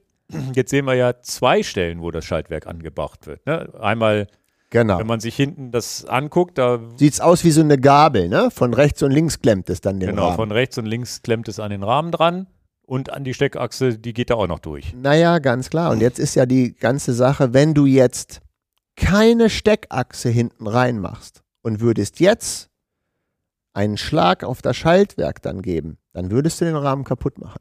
Hm. Weil dann, will, dann geht ja ganz klar, die volle Kraft geht ja dann wirklich auf den Rahmen und wird nirgendwo abgefangen. Das, Das heißt- heißt, das wird jetzt erst möglich durch Scheibenbremse, Steckachse und wer mit diesem. Schnell, Schnellspanner wäre das gar nicht gegangen. Genau. Und die Steckachse ist jetzt dafür verantwortlich, wenn ein Schlag drauf kommt, geht der Schlag wird so sehr von der Steckachse aufgefangen, dass der Rahmen erst, weil ja wie, wie kann man das audiomäßig erklären? Du guckst von hinten auf deinem Rad, hast hinten diese beiden kleinen Gäbelchen, Ja, die praktisch, vorne hast du ja auch eine Gabel. Ne? Du hast halt die Hintergabel, die es ja nicht gibt. der nennt sich Hinterbau. Hinterbau und dann hast du auf der rechten Seite, da wo auch die Kassette ist, einen Arm rechts vom Hinterbau, einen links und dazwischen Und das ist das. Schaltwerk. Das, Das, ist, das Schaltwerk Genau. das, und das wird befestigt eigentlich an dieser Steckachse mehr oder weniger. Ja, das ist genau schwer zu verstehen im Audioformat. Es wird schon befestigt an, diesem, an dieser Schnittstelle, an dieser UDH-Schnittstelle vom Rahmen. Da wird es schon rangeschraubt. Das Bild, was du gesehen hast, ist jetzt inklusive Steckachse. Und again, ich möchte das hier nochmal Das sagen. heißt, da wird es jetzt festgeschraubt direkt am Rahmen, ja, das kann Aber- man jetzt, wir sind ja aber Audio, das, ist nur die Seit, das ist nur die seitliche Schraubung, damit es nicht abfällt, damit das Schaltwerk irgendwo dranhängt. dass es fest ist, dass es, dass es seinen Winkel kriegt. ich sag's mal so, du nimmst dein Hinterrad raus, weil du einen Platten hast, weil du was reparieren willst, weil du was sauber machen willst, weil du einen Speichenbruch machst, was auch immer, dann darf das Schaltwerk ja nicht auf den Boden fallen. Es Okay. muss ja irgendwie halten. Das hat dann auch da, da ist dann auch das Gewinde für die, die echte Steckachse, die hat damit nichts zu tun. Die kann ich rausnehmen, ohne dass das Schaltwerk gleich runterplumpst. Genau. Trotzdem hat die Steckachse eine Berührung mit dem Schaltwerk an zwei Stellen Genau. und dadurch Stabilität und nimmt äh, sämtliche seitliche Energie Ja, und auf. das ist ganz wichtig, dieser Unterschied hier im Podcast. Wir haben ja, ein, das, das ist, gibt mir nochmal die Möglichkeit, erst, wenn das Hinterrad drin ist und du die Steckachse komplett reingeschraubt hast und festgezogen äh, gezogen hast, erst dann werden seitliche Kräfte, die auf das Schaltwerk kommen, durch die, die an, an die Steckachse, durch, durch die Steckachse aufgefangen und der Rahmen wird damit entlastet. Und der Witz an der Sache ja, weil ist, sonst wäre ja hier jetzt ja nichts, ne? genau, Und dann wäre es wirklich so, man macht den Rahmen kaputt und Genau. hier sieht man ja sofort, Genau. ah, genau. wir haben zwei Stellen. Und- das ist, ist ja ganz, ist ja ist relativ intelligent gemacht. sehr intelligent gemacht, aber ähm, wir müssen ja trotzdem das auch mal in Frage stellen, was könnte denn das Problem an der ganzen Sache sein? Also erstmal der Vorteil ist ja erstmal ganz klar, du hast kein Schaltauge mehr, also das kann sich dann ja auch nicht mehr verbiegen. Der nächste Punkt ist ja, okay, das Schaltauge ist ja dafür da gewesen, dass es sich verbiegen kann, damit der schöne, teure, also der schöne, teure Rahmen, egal ob Alu oder Carbon oder whatsoever, nicht kaputt geht. Das wollen wir auch haben. Ja, wenn du das System so hast und kriegst da einen Schlag auf die Seite, geht ja auch dein Rahmen nicht kaputt. Und jetzt wird es ja, ja noch krasser. Da es sich ja nicht verbiegen kann, kann es einfach auch noch den Rahmen sogar mehr schützen. Also, du kannst ja von Glück sagen, wenn du das Schaltwerk triffst und nicht den Rahmen direkt triffst. Du könntest ja auch sagen, ich habe meinen Rahmen direkt am Stein getroffen.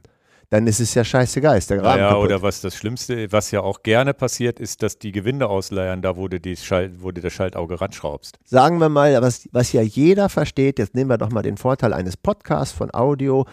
Du hast ein, ein Auto, das hat eine Stoßstange. Kennt heutzutage kaum, einer mehr, weil das alles so integriert Ja. ist. Aber du, du hast ja die Stoßstange, damit die Stoßstange den, den Impact kriegt und das Auto nicht kaputt geht. Ja, fährt dir einer seite, seitlich in die Tür, hast du, kannst du deine Stoßstange, äh, schön, dass du eine Stoßstange Mhm. hattest, aber dir fährt jemand seitlich in die Tür, hast du trotzdem eine Beule. Ja, so ist das natürlich auch. Krieg, kriegst du einen Impact direkt auf deiner Kettenstrebe, ist scheißegal, ob du ein, Entschuldigung, ist mir rausgerutscht, aber ist es wirklich egal, ob du ein, ob du ein, äh, äh, ein Schaltauge hast oder eine Direktmontage, hey, der Stein hat den Carbonrahmen getroffen, der Carbonrahmen ist kaputt. Was willst du machen?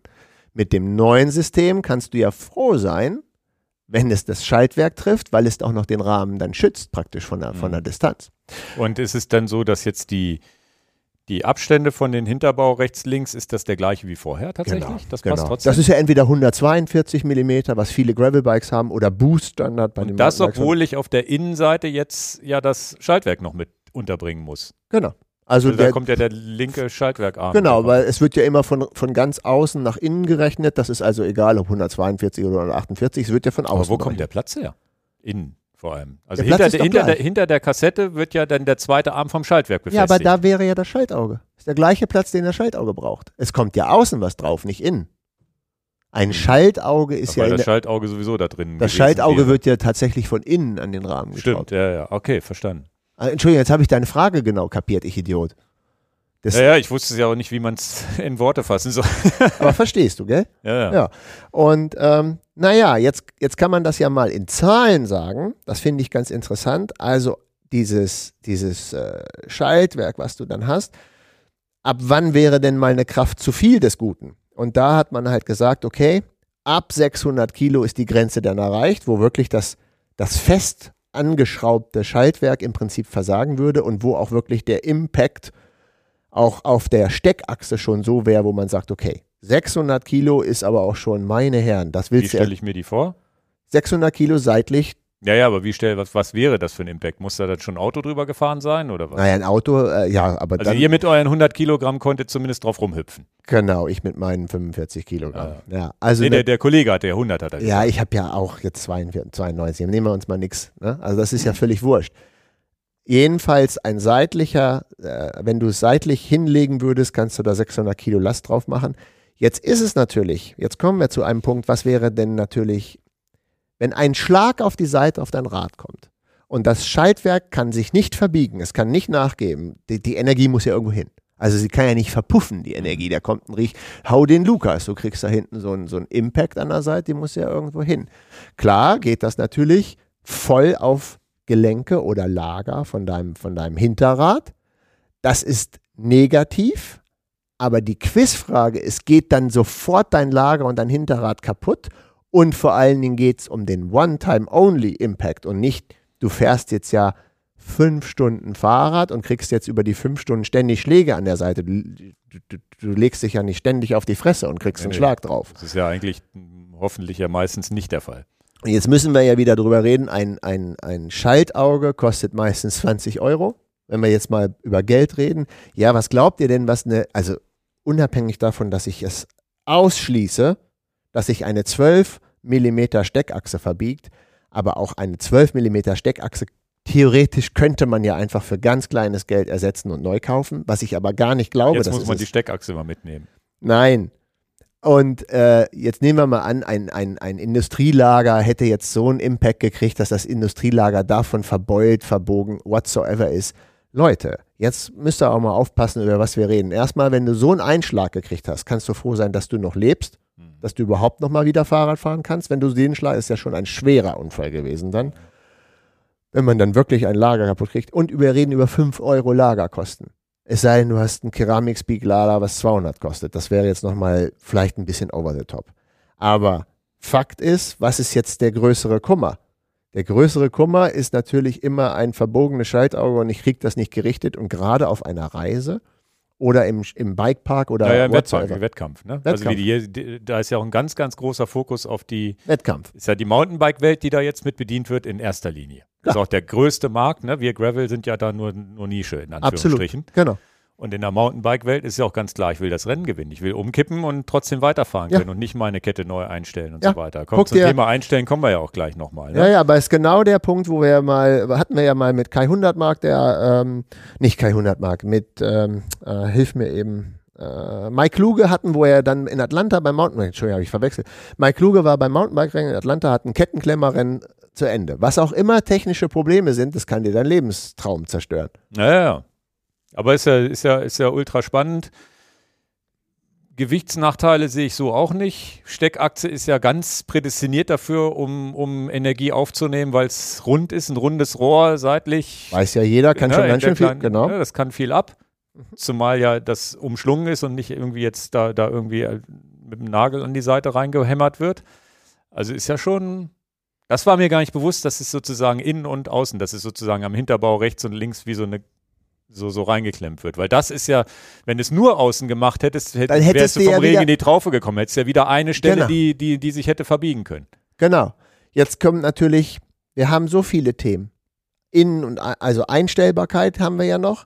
Und jetzt gibt es ja auch ein Hauptargument, was ich ja auch, äh, was ich ja, was ich ja auch hätte. Ja, Mensch, dann gibt es vielleicht den Schlag auf mein unteres, äh, weil es ja nicht ausweichen kann, gehen vielleicht die beiden Pullis kaputt oder der, der, der Schaltungsarm, der da drunter gesetzt und das Schaltwerk kann ja dann auch mal kaputt gehen. Das Jetzt ist es ja eine exponierte Stelle, dieses Also Schaltwerk. du meinst jetzt, das Schaltwerk selbst ist ja dann in dem Augenblick gefährdeter, weil ja nicht ein Klar. Schaltauge die Energie wegnehmen kann. Da war es doch aber sowieso schon so, dass die Igel ja vorher schon sowieso schon reagiert hat, wenn du drauf einen Schlag drauf gekriegt hast. Sie gibt ja sowieso schon elektronisch nach und merkt, wenn ein Schlag kommt. Genau, genau. Aber du konntest, wenn es denn so extrem war, ein, ein oder das ist ja noch ein aktuelles Schaltwerk. Das, das, das fällt mir schwer, das so zu sagen. Das ist ja immer noch am Markt und wird immer noch produziert und es ist ja noch immer der heiße, heiße Kram. Das konntest du da, also die aktuelle Ware kann man da nicht zerlegen und die Transition ist extra so konzipiert worden, Next Level, dass du auch alles zerlegen kannst. Also das ganze Schaltwerk ist in Einzelteile reparierbar, um auch da den Wind aus den Segeln zu nehmen. Oh, jetzt habe ich aber einen Teil von meinem super teuren Schaltwerk kaputt gemacht. Ja, du kannst es ja auch zerlegen und ersetzen. Ja, das habt ihr im Video ganz gut gezeigt. Da ist doch ein Handgriff und dann hast du schon zwei Teile in der Hand. Das hat ne? mich ja so geflasht, dass du es, also musst das Video gucken, ne? ja, ja. dass du das ja mit der Hand zerlegst. Ja. Den Käfig einfach entgegen der Fahrtrichtung rausdrehst, das Und der ist ja letztendlich viel, also gerade für echte Mountainbiker, die mal mit dem Käfig am Stein hängen bleiben, Klar. der geht ja schneller mal kaputt, Klar. als, als der, Klar. dass du überhaupt oben Ja, Richtung und wenn du mit Schaltauge dem kommst. Schaltauge mit dem Käfig am Stein hängen bleibst, dann verbiegst du und reißt dir trotzdem das Schaltauge äh, weg. Also da passiert ja beides.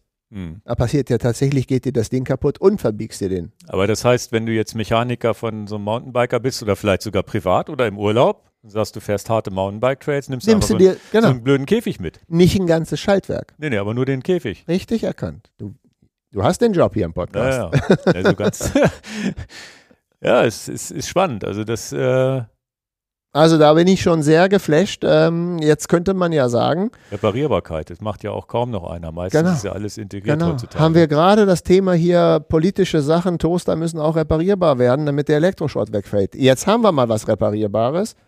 Wir haben, wir haben doch, wir schreien doch danach. Ja, ja. Ja. Ja, ist krass. Mhm. Also das, das ist ziemlich sexy. Jetzt kommen ja noch zwei, zwei Sachen. Also das mit, dass das Schaltwerk zerlegbar ist, ist natürlich auch eine Sache. Gilt für alle äh, äh, Schaltungshersteller. Ein Aufruf, der natürlich auch an äh, Campagnolo und an Shimano geht. Macht den Kram reparierbar und zerlegbar. Finde ich ja total sexy. Also wir, und die anderen haben ja auch eine Berechtigung da draußen. Wir wollen ja hier nicht einen SRAM-Podcast machen, sondern ich finde es ja viel spannender, dass die die drei Großen da draußen natürlich sich betteln und challengen, das ist ja wie Pepsi gegen Coca-Cola. Ja, das kann ja auch, als bei Pepsi und Coca-Cola ist es vielleicht das falsche Beispiel, weil das Produkt sich vielleicht nicht dramatisch verbessert. Aber hier geht es ja darum, okay, der eine hat da mal ein bisschen die Nase vor, der andere hat da mal ein bisschen die Nase vor. Vielleicht ist Shimano momentan weit, weit überlegen mit den äh, elektronischen Antrieben bei E-Mountainbikes, wo SRAM den Hintergrund hat. Jetzt würde ich sagen, SRAM ist vor bei den Mountainbike-Schaltwerken. Wichtig ist ja, konkurrenzbelebtes Geschäft. Ja, interessant wäre jetzt, welche Fahrradmarken machen diesen Shift zu diesem Unified Universal Derailleur-Hänger, Universal UDH. Derailleur- Derailleur-Hänger zu dem UDH. Das heißt, wenn sie, wenn du aktuell ein, als Rahmenhersteller ein Mountainbike baust mit dem UDH-Standard, dann kriegst du auch nur die SRAM-Schaltung dran oder gibt es irgendwie einen Adapter von SRAM, wo man sagt, da kann ich, kann ich jetzt auch Shimano dran bauen? Erkläre ich dir nochmal. Also, wenn du heutzutage die Fahrradmarke Quendler auf den Markt bringst und baust einen Rahmen, dann musst du dir ja überlegen, was mache ich denn jetzt da hinten? Ich- Schaltauge ich oder brauch- nicht Schaltauge? Nee, Schaltauge musst du ja machen. Du kannst ja nicht den Quendler-Rahmen entwickeln ohne Schaltauge. Geht ja nicht. Du musst ein Schaltauge haben. Wenn du eine Shimano XTR, XT Schaltung ranmachen wolltest, du willst eine Road-Schaltung dran haben, was auch immer, du willst eine Camper-Schaltung dran haben, jetzt die sind nicht Mountainbike-mäßig vertreten, aber du, der Quendler-Rahmen, den du dir ausgedacht hast, der muss ein Schaltauge haben. Er muss eins haben, weil sonst würdest du ja Shimano nicht erlauben, mit deinem Rahmen kompatibel genau. zu sein. Das ist ja das, was ich jetzt frage. Geht nicht. Du musst ja, also Shimano ist ja auch eine Marktmacht. Die sind ja am Markt vertreten. Du kannst ja nicht, okay, habe ich verstanden. Du kannst ja nicht einen Rahmen sagen, also der bedeutet das, ich, ich kann UDH und Schaltauge parallel bauen? Der Universal Derailleur Hänger ist ein Schaltauge. Das heißt, du entwickelst gerade den Quendler-Rahmen. Lass uns das Spiel mal machen. Du hast die Firma gegründet, Quendler Bikes, Quendler Rahmen. Dann machst noch, du, ne? Warte dann baust du ja eine Schnittstelle für ein Schaltauge, aber nicht für das Quendler-Schaltauge, sondern für das UDH-Schaltauge, für Universal Derailleur Hänger. Kostet dann 10 Dollar, den baust du dann an deinen Quendler-Rahmen und dann kannst du jedes Schaltwerk dran schrauben. Auch das natürlich bisherige Eagle-Schaltwerk dran schrauben. Du kannst aber auch ein Shimano-Schaltwerk dran schrauben, auch ein Camper-Schaltwerk. Unabhängig davon, dass es jetzt kein Campagnolo Mountainbike-Schaltwerk gibt. Also kannst du ranschrauben, was du willst. Und wenn du sagst, pass auf, lieber Kunde, du möchtest vielleicht sogar gar kein Schaltauge ranschrauben, von dem Quendler-Rahmen entfernst du dann den UDH, den Universal Derailleur Hanger, den entfernst du an meinem Rahmen und dann wenn du ihn entfernt hast, kannst du die andere Schaltung, die Transmission, direkt dran schrauben. Ich wehre mich nur, dass du sagst, ich schraube ihn direkt an den Rahmen. Klar, du schraubst ihn direkt an den Rahmen, aber das sorgt ja bei den Leuten für Angst. Ich mache meinen Rahmen kaputt. Ja, das haben wir jetzt eben erklärt. Das ist ja doch das eher an der, mhm. das die wichtigsten. Aber das bedeutet, das habe ich jetzt aber auf keinem Bild hier gesehen. Das ist dieses Schaltauge. Ne? Wir haben jetzt immer nur das direkte Transmission hier dran gesehen. Okay, aber da, wo jetzt die Transmission dranhängt, wäre dann ein Schaltauge auch. Genau, nämlich UDH. So kriege ich, so krieg ich das Rad. Das heißt, ich kann ein UDH-Rad auch immer mit Shimano oder mit alten Du kaufst den Rahmen fahren. von Trek, von Cannondale, you name it. Und, äh, und dann schraube ich halt. Entweder. Wie sieht das Schaltauge aus? Hast du das irgendwie eine Beschreibung dafür? Sieht aus wie ein Schaltauge. Das heißt, da, wo jetzt das Schaltauge hier ist, genau. dieses, dieser silberne Part, da wäre dann irgendwas anderes da ist das Schaltauge dann dran. Aber nur von innen geschraubt. Und das und ist immer gleich, bei jedem UDH-Rahmen wäre das genau, dann und das gleich. war ja mal, und jetzt, jetzt sage ich mal was, weiß ich nicht, ob die mich dann steinigen, dass ich das sage. Das ist das 100% trojanische Pferd, was, was SRAM in den Markt gebracht hat. Das da, ich weiß gar nicht, ob man das, nein, wir machen das. Ich ziehe das knallhart durch, ist unser Podcast. Ich sage, was ich will. Also, die Idee ist ja erstmal von SRAM gewesen, pass mal auf, das wir machen ein Schaltauge für alle. Wir machen ein Schaltauge für alle und sagen der Welt, wie toll diese Idee ist, ein Schaltauge für alle zu machen. Das heißt, wir hatten das ja besprochen. Du kommst mit deinem Specialized äh, äh, Fahrrad im Urlaub zum Cannondale-Laden und die sagen, ja, ich habe dieses universelle Schaltauge. Äh, natürlich kann ich dir helfen. Genau das Problem, was ich ja jetzt hatte. Ich bin auf La Palma, verdammte Axt, gibt es für mein Cervelo gibt's nichts. Es ist sowieso ein Rennrad gewesen. Im Rennrad war das noch lange nicht vertreten äh, und habe dann diese Klimmzüge, wo kriege ich jetzt ein Schaltauge her? Oder nehmen wir die Tour Divide. Ich fahre die Tour Divide oder die Great Divide Mountainbike Route, gehst da in irgendeinen so Saftladen im, im, im Niemandsland an Rocky Mountains und sagst, oh, ich hätte jetzt aber ganz gerne das und das Schaltauge. Dann lachen die nur müde und sagen, ich kann dir eine Cola-Dose geben, aber kein Schaltauge. So, jetzt haben wir ja das universelle Schaltauge und SRAM propagiert das, das ist die Lösung für alles. Das stimmt auch, das ist auch so. Aber im Umkehrschluss wussten sie ja vor fünf Jahren schon, an was sie entwickeln, dass sie ja jetzt, März 2023, oder da war noch nicht klar wann, aber irgendwann mal sowieso sagen, ja, jetzt haben wir alle Rahmenhersteller in Anführungsstrichen so erzogen, dass sie dieses Schaltauge Universal Derailleur Hanger da ranmauen können. Und jetzt sagen wir denen, okay, und jetzt könnt ihr das auch abschrauben und wegschmeißen, weil wir haben was anderes. Das heißt, du bereitest ja über Jahre etwas vor, was du irgendwann mal in den Markt bringen musst. Und deswegen nenne ich das das trojanische Pferd. Aber da ist doch meines Wissens, also weiß man, wie viele Mountainbike-Hersteller jetzt schon UDH fahren? Genau. Weiß fahren man die meisten? Es gibt, na, ja, hm, das ist jetzt natürlich der Pferdefuß an der Sache. Du musst ja Rahmenhersteller davon überzeugen, diesen Standard zu bauen. Again, die, die verlieren ja nichts, die Rahmenhersteller. Naja, der große Vorteil, jetzt mal unabhängig von der neuen Schaltung, wenn ich sage, okay, ich nehme den neuen UDH-Standard, da weiß ich nicht, ob man eine, Li eine Lizenzgebühr an SRAM fällig Nein, wird oder nein, ob man mhm. einfach nur, ob man das selber produziert oder bei SRAM einkauft, bin ich mir auch nicht sicher, weißt du, das? Du musst eine kostenfreie Lizenz erwerben, wie gesagt, sie ist kostenfrei. Und dann kannst du dir theoretisch die selber produzieren. Genau. Das heißt, du baust das. Als Hersteller würde ich jetzt so denken, ja cool, gibt einen Standard, Mhm. Der kommt zwar von SRAM, ist aber soweit offen und so weiter. Da könnte ich natürlich Angst haben, na, in zehn Jahren wollen sie doch Geld dafür haben. Ne, da weiß ich, Ich nicht. glaube, das ist nicht so. Mhm. Ne, vielleicht wäre wie auch immer das vertraglich geredet. Aber ansonsten hätte ich ja den Vorteil, ja, Gott sei Dank muss ich den Scheiß nicht mehr selber denken und bauen und so weiter. Aber- ne? Und jetzt denke ich, weiß ich ja noch nichts von der neuen Schaltung. Das heißt, ich als Mountainbike-Hersteller würde sagen, ja, mache ich schon. Ist ja eine ganz coole Sache. Es sei denn, ich habe vielleicht gute Partnerschaften zu anderen Schaltungsherstellern, wo die das doof fänden, wenn ich s- mit SRAM zusammenarbeite irgendwo in der Hinsicht. Das weiß ich eben nicht. Naja, du machst den, du stellst, welcher Her- Rahmenhersteller wir nehmen, ist ja völlig wurscht. Du bist da in der Produktion, in der Verantwortung, welche Marke auch immer. Du willst es so kompatibel wie möglich mit allen Marken halten. Du Mhm. kannst ja nicht proprietär sagen, es funktioniert Ja, ja. nur mit Shimano oder es funktioniert nur, Na nur gut, mit du SRAM. verlierst ja nichts. Du verlierst doch gar nichts. Nichts Und- verlierst du. Es kostet wahrscheinlich in der Produktion auch nicht mehr als ein normales Schaltauge.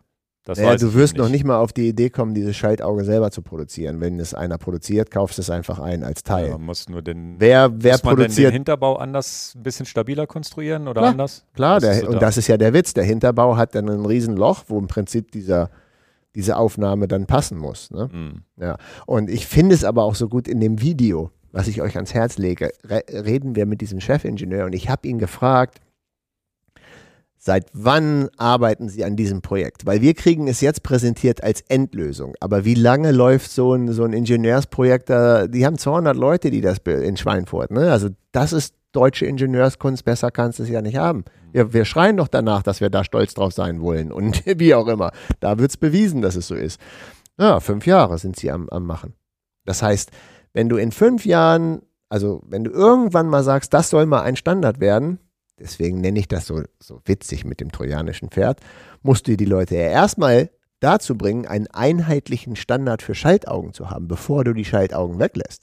Aber jetzt ist doch der große Punkt, dass jeder andere Hersteller, auch Shimano, sagen könnte, da bauen wir das da auch sowas mit unserer XT und schrauben es direkt dran. Und ist ja gar ich- kein Problem. Und soll ich dir was sagen? Zwei Sachen. Fände ich total geil, weil dann ist es ja auch wirklich ein Quantensprung in der Fahrradschaltung, wo man sagt, Gott sei Dank sind wir diese blöden Schaltaugen jetzt mal losgeworden. Next Level. Next Level. Also es ist ja wie, da gibt es den Steve Jobs, der hat gesagt, pass mal auf, wir wischen jetzt mal Bilder auf unserem Telefon. Next Level. Also irgendwas muss ja mal revolutionär anders sein, damit wir endlich mal dieses Schaltauge loswerden. Wir müssen ja irgendeine Sache haben, damit wir davon mal endlich ist es scheißegal. Brauchst du nicht mehr Schaltwerk abschrauben, wenn du das in deinen Koffer packst. Das geht sowieso nicht kaputt. Und auch der Rahmen geht nicht kaputt. Also musst du dir ja was einfallen lassen. Jetzt weiß ich natürlich nicht, ob das patentiert ist. Es kann ja sein, dass Shimano es gerne machen würde und sagen, okay, das ist wirklich coole Sache. Aber es kann ja auch sein, dass diese Technologie, und das könnte ich mir natürlich vorstellen, patentrechtlich auch einfach gar nicht abkupferbar ist. Dann stehst du im Ring. Ich denke, es ist ein offener Standard. Nein, der UDH ist der Standard. Der Universal Derailleur Hänger. Aber das heißt, das Schaltauge selber, wie man es anschraubt, da müssten sie sich ein bisschen was anderes. Nee, nee, nee, nee, nee. Du, du bist, bist auf, dem falschen, auf dem falschen Dampfer. Shimano kann ja alle Schaltwerke so konzipieren oder ein anderer Hersteller. Es kann ja auch sein, dass Campagnolo nochmal sagt, wir machen das mal. Ich will jetzt gar nicht drauf rumreiten. Oder noch ein neuer Player, keine Ahnung, Paul Technology oder so. Die bauen ja auch coole Sachen. Die können dann sagen, du, wir, wir dürfen halt nur an einem Schaltauge rangehen, weil das andere hat, die, hat diese andere Bude die Patente für. Hm. Verstehst du? Das heißt, schöner wäre es ja, wenn das, also für uns als Konsumenten wäre es ja cooler, wenn wir sagen, okay, das können die anderen auch. Ja, aber so ist es halt. Ne? Deswegen kann Shimano nicht Funk genauso machen wie SRAM, weil SRAM die Funkpatente hat. Deswegen haben die wahrscheinlich Ja, gar nicht so genau auf sicher, einer anderen wer- Frequen Fre- Frequenz funken. Keine Ahnung, man ich weiß bin es da halt gar nicht so im Thema drin, muss ich ganz ehrlich sagen, wer jetzt welche Patentsache hat. Aber Sattel, Sattelstützklemmungen, ne? die eine der, der besten Sattelstützklemmungen, die es am Markt gibt, hat die Patente, glaube ich, Ritchie. So, und wenn du das dann, du bist, keine Ahnung, Cervelo und willst die Sattelklemmung haben, musst du Patentgebühren an Ritchie bezahlen oder du lässt das. Hm. Mhm. Ja. Naja, muss man mal gucken, wie sich das entwickelt. Ich, es ist am Ende so, man verliert nichts mit dem UDH-Rahmen. Es ist jetzt momentan die Mountainbike-Welt, ähm, die jetzt mit die vorbereitet ist, weil es einfach einen, schon großen Markt an Rahmen gibt, die das haben, die Schnittstelle. Und nicht jeder Mountainbike-Rahmen hat diese Schnittstelle. Also deswegen, nicht, aber es gibt viele. Es gibt viele und again, again, again, again. Hier ist überhaupt nicht Panikmache äh, angesagt. Jetzt, oh, ich muss das unbedingt in den nächsten zwei, drei Monaten haben und hier und da und etc.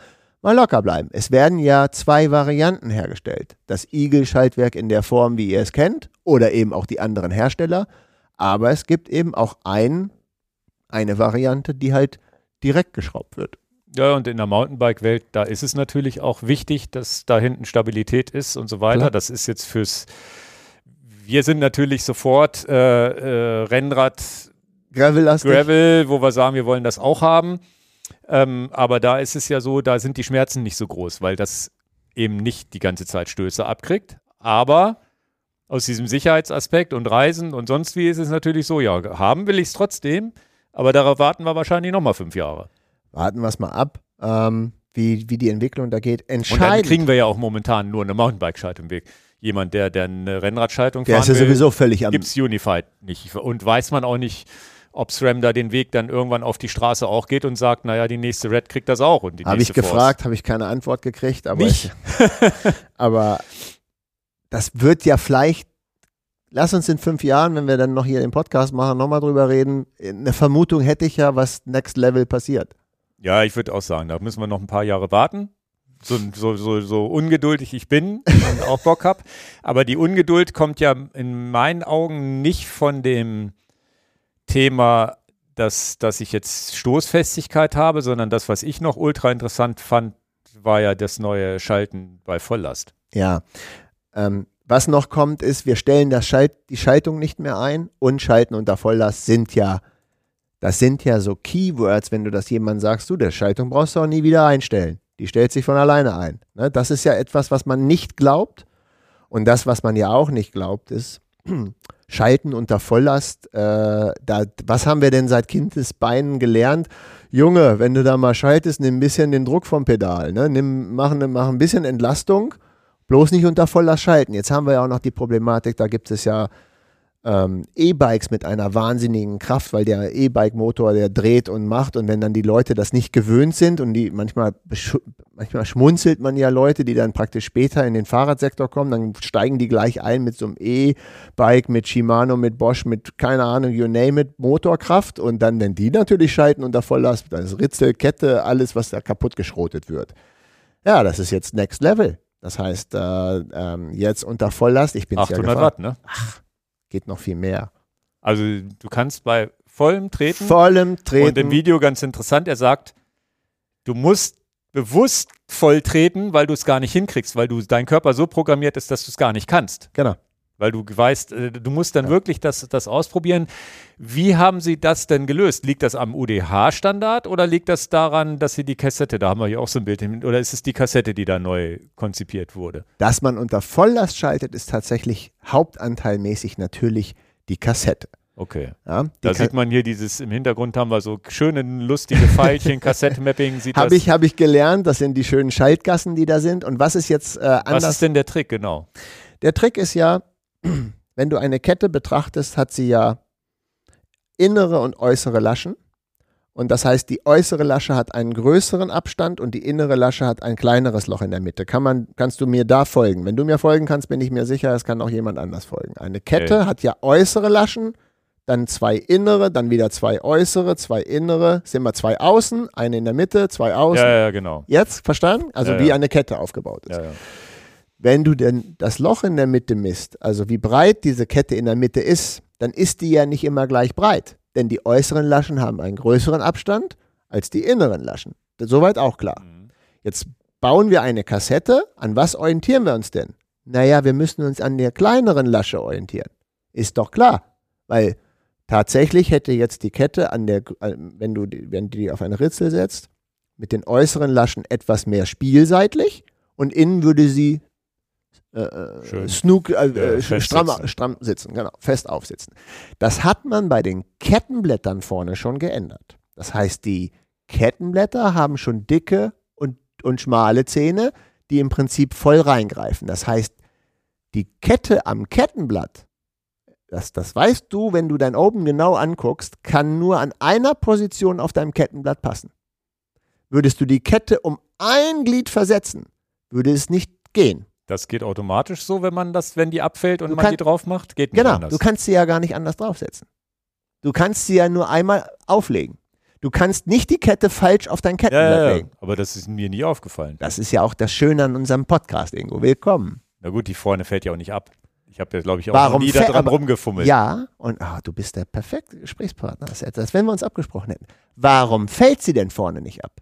Weil sie immer stramm sitzt. Weil Einmal sie mit den immer stramm sitzt mit den kleinen und mit den dicken Zähnen. Die Rennradschaltung hat das aber nicht so. Rennradschaltung hat das nicht. Das die, die Igel-Schaltung, wer, wer, wer, wer eine Igel fährt, egal ob auf dem Gravel oder Mountainbike, der weiß ja, die haben ja auch so eine kleine So kleine die Bie- Zähne sind ja so ein bisschen, Mhm. so ein bisschen wie, wie Haifischzähne Genau. gebogen oder was. Wer das mal gesehen hat, ich habe das auch mal gezeigt, du kannst, wenn du die Kette am Kettenblatt anfasst, kannst du das 8 Kilo Fahrrad hochheben und die Kette geht nicht runter vom Kettenblatt. Hm. Und wenn du eine One-by-Schaltung fährst, dann hast du das wieder. Nur bei einer Two-by hast du das nicht, also mit zwei Kettenblättern. hast du diese gebogenen Dinger nicht, weil Klar. gebogen hält ja die Kette fest und Genau. dann kannst du sie natürlich nicht So, von einem jetzt Kettenblatt nochmal auf den dran denken, das war alles vorne vom Kettenblatt. Hast du jetzt verstanden? Das Kettenblatt, die Kette passt nur einmal drauf. Und hinten an der Kassette hast du das aber nicht. Da hast du ja nicht dicke und dünne Zähne, bis jetzt. Deswegen ist eine vorhandene Eagle-Kassette mit der neuen auch nicht kompatibel. Die ist nämlich auch dicker und dünner. Jetzt musst du dich konzentrieren. Wenn du da hinguckst, siehst du es nicht. anderen. Also, oder du hörst gut zu. Ja. Das so, heißt, die- so sieht man es nicht. Die hintere Kassette hat jetzt auch dicke und dünne Zähne. Und jetzt ist es so, wenn du schaltest, ist ja ganz wichtig, dass die Kette genau weiß, wann kommt ein dicker und wann kommt ein dünner Zahn. Und will ich jetzt, dass der dicke Zahn eine Abweisung für den Kettenwechsel ist? Oder will ich, dass der dünne Zahn die Kette, der dünne Zahn mitnimmt? Das heißt, es ist nicht mehr egal, wo die Kette auf der Kassette ist. Das heißt, bei einer Kassette, die zwölf verschiedene Ritzel hat, musst du sie alle mit geraden Zahlen oder mit, unge äh, ja, mit geraden Zahlen bauen, damit das auch wirklich immer aufgeht, dieses Spiel. Jetzt greift wieder ein abweisender Zahn oder ein mitnehmender Zahn, sodass im Prinzip, wenn die Kette von einem auf das nächste Ritzel geht, der Kraftschluss nicht, nicht, nicht sofort greift. Er muss sofort greifen für den nächsten Gang. Jetzt sage ich jetzt mal, ich nehme jetzt mal eine ban- banale Sache. Du möchtest, dass die volle Last deiner 800 Watt auf vier Zähne verteilt werden. Dann können die vier Zähne bei dem 16er Ritzel sein. Das nächste Ritzel, ich tue jetzt mal so, um es einfach zu haben, wäre das 18er Ritzel. Dann müssten ja zwei Zähne vom 16er und idealerweise sofort zwei Zähne vom 18er greifen. Dann hast du ja wieder vier. Dann hast du null Kraftverlust und merkst den Schaltvorgang gar nicht. Und das ist da gemacht. Das heißt, du hast volle Kraftübertragung. Es gibt nicht die Möglichkeit, ich schalte und es macht, es geht nicht sofort die Kette dahin.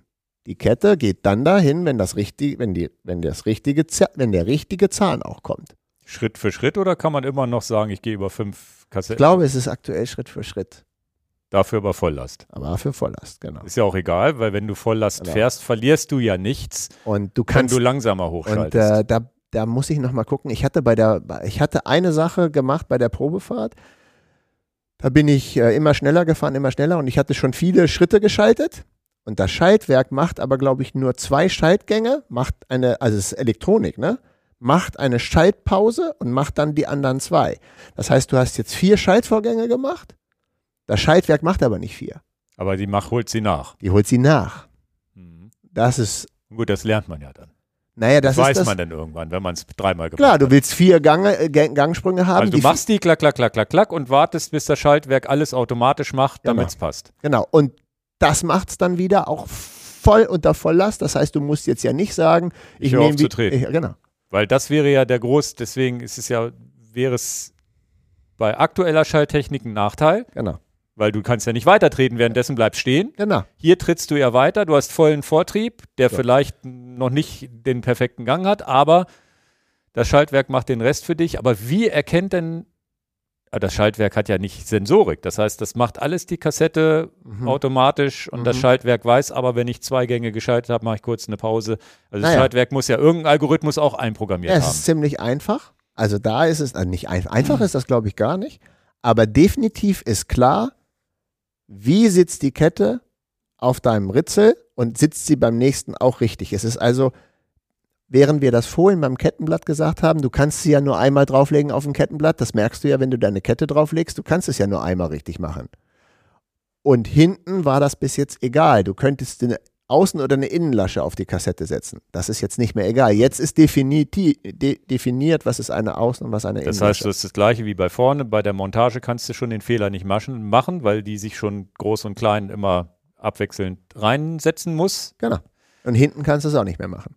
Und das Schaltwerk weiß das auch, hat dann den Algorithmus drin. Mhm. Jetzt nochmal zur, zur Erfahrung beim Fahren.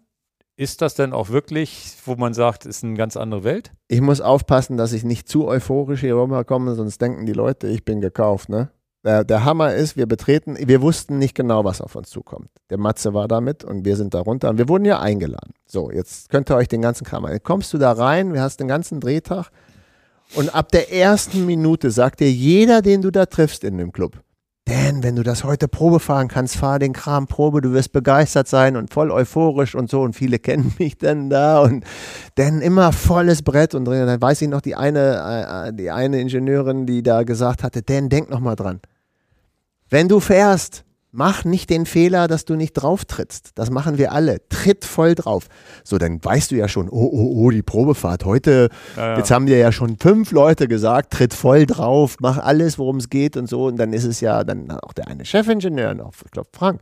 Aber ich, Video ist er ja drin, sagte auch, ja klar, und da, mach das. Provozier das, denn das E-Bike macht's auch so. Hm. Der E-Motor verzeiht über, der E-Motor macht, keine Ahnung, 150 Newton, egal was du da machst. Er will diese Kette zerstören und die darf er nicht zerstören. Und dann äh, hatte ich null Eingewöhnungsprobleme. Jetzt will ich mich nicht selber loben, aber wenn du schon mit dieser, das ist ja wie leih dir ein Auto und fahr immer Vollgas, ja, dann bist du ja schon gepo, also das können wir jetzt vielleicht schlechter Verbra ver Vergleich, aber wenn du jetzt dir einen Rennwagen leist und der jeder sagt, fahr den bloß am Drehzahllimit, dann weißt du ja schon, ich fahre den am Drehzahllimit. So, dann hatte ich das. Da hatte ich tatsächlich auch, ich hatte auch null Mitleid. Ist ja auch nicht mein Rad gewesen. War so ein, schön, war so ein schönes Scott äh, Mountainbike und dann war ich halt von der ersten Minute auf, ich versuche alles kaputt zu machen, gepolt. Also wenn man es dir auch so verspricht, dann, bist, dann habe ich auch keine Gnade. Es wurde mir so versprochen. Und ist das denn so ein Gefühl wie, wie, wie, wie so eine moderne Automatik im Auto, die keine, keine Schaltunterbrechung mehr hat wahrscheinlich? Ne? Während ja früher eine Automatik war ja immer wupp, wupp. Genau. Also du hast es, du hast den Job hier. Also es ist schon, ähm, ja, warum? Ja, das muss ich auch mal. Da, Warum- Da freue ich mich auch schon drauf. Das, das ist ja eine Experience, die kennt keiner. Also kennst du die irgendwoher? Vielleicht Getriebeschaltungen? Können die das so vielleicht? ja, Keine aber nicht so smooth. Also es, äh, ich habe, wenn ich eine Also Du Rolle- merkst auch nicht einmal, dass merkst nichts. du merkst Alter. auch keinen Klacken im Oberschenkel, gar nichts. im Klacken im Nein, Oberschenkel. ich meine so ein, so ein, so ein, so ein Leertreten-Moment oder so. Gar genau, nichts. das ist ja der Witz, dass du dieses Leertreten halt nicht hast. Und das Leertreten kennen wir natürlich alle, weil wir so groß geworden sind. Und deswegen ist es Ja, das ist ja das, du, du kommst um die Ecke, ist eine, eine steile Steigung, du schaltest, musst rausnehmen, gleichzeitig wirst du langsamer, hoffen, dass du wieder Fahrt aufnimmst, im schlimmsten Fall klickst du aus und stehst. Und jetzt reden wir über Hardcore, und das sind wir beide nicht. Jetzt reden wir über Hardcore-Wettkampfsport. Wenn du an der 16% Steigung bei Olympia schalten musst, weil du im falschen Gang bist und musst dann den Druck vom Pedal nehmen, um schalten zu können, verlierst du das Rennen, weil der andere nimmt den Druck nicht runter. Der hat den richtigen Gang drin. Hm. So, du kannst dann in den richtigen Gang schalten, ohne den Druck anzunehmen.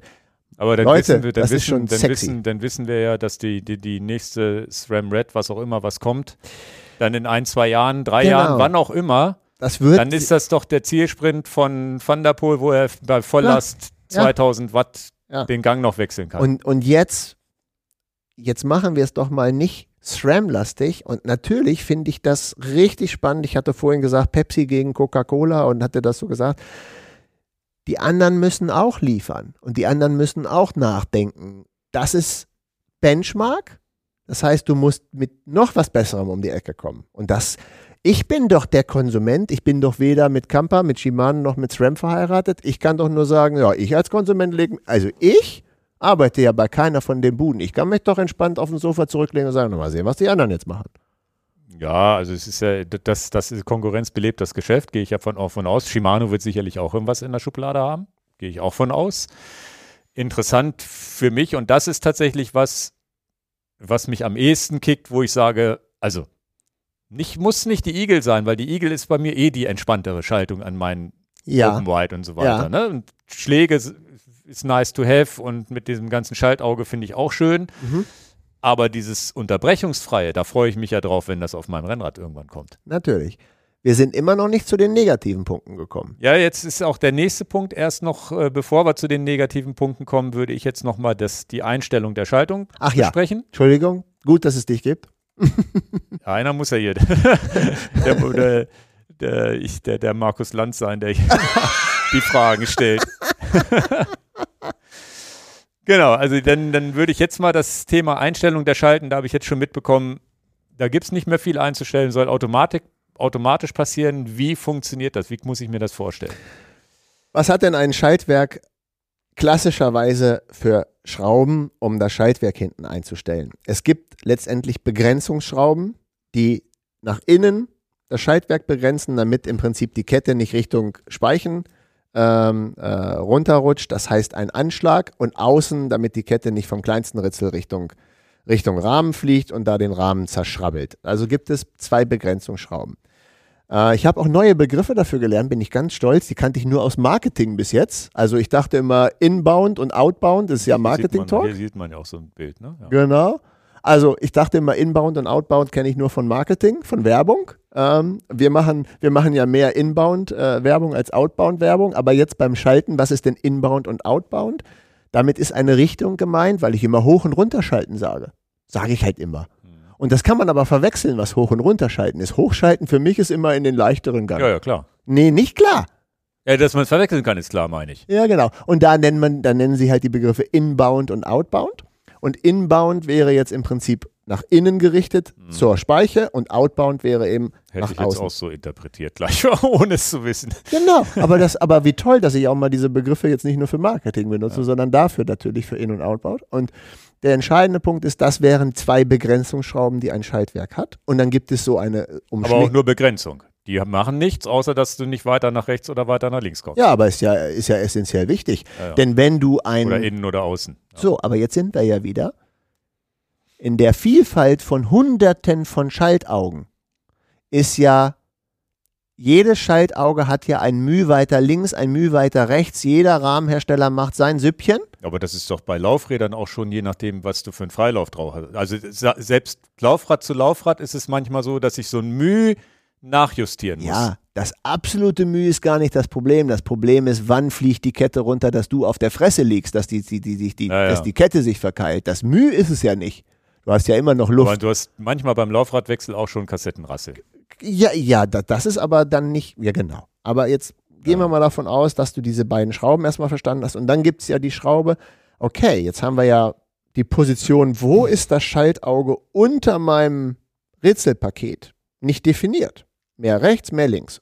Haben wir jetzt verstanden. Jetzt ist es ja so, Jetzt ist definiert. Jetzt ist es definiert, aber jetzt ist es ja noch krasser.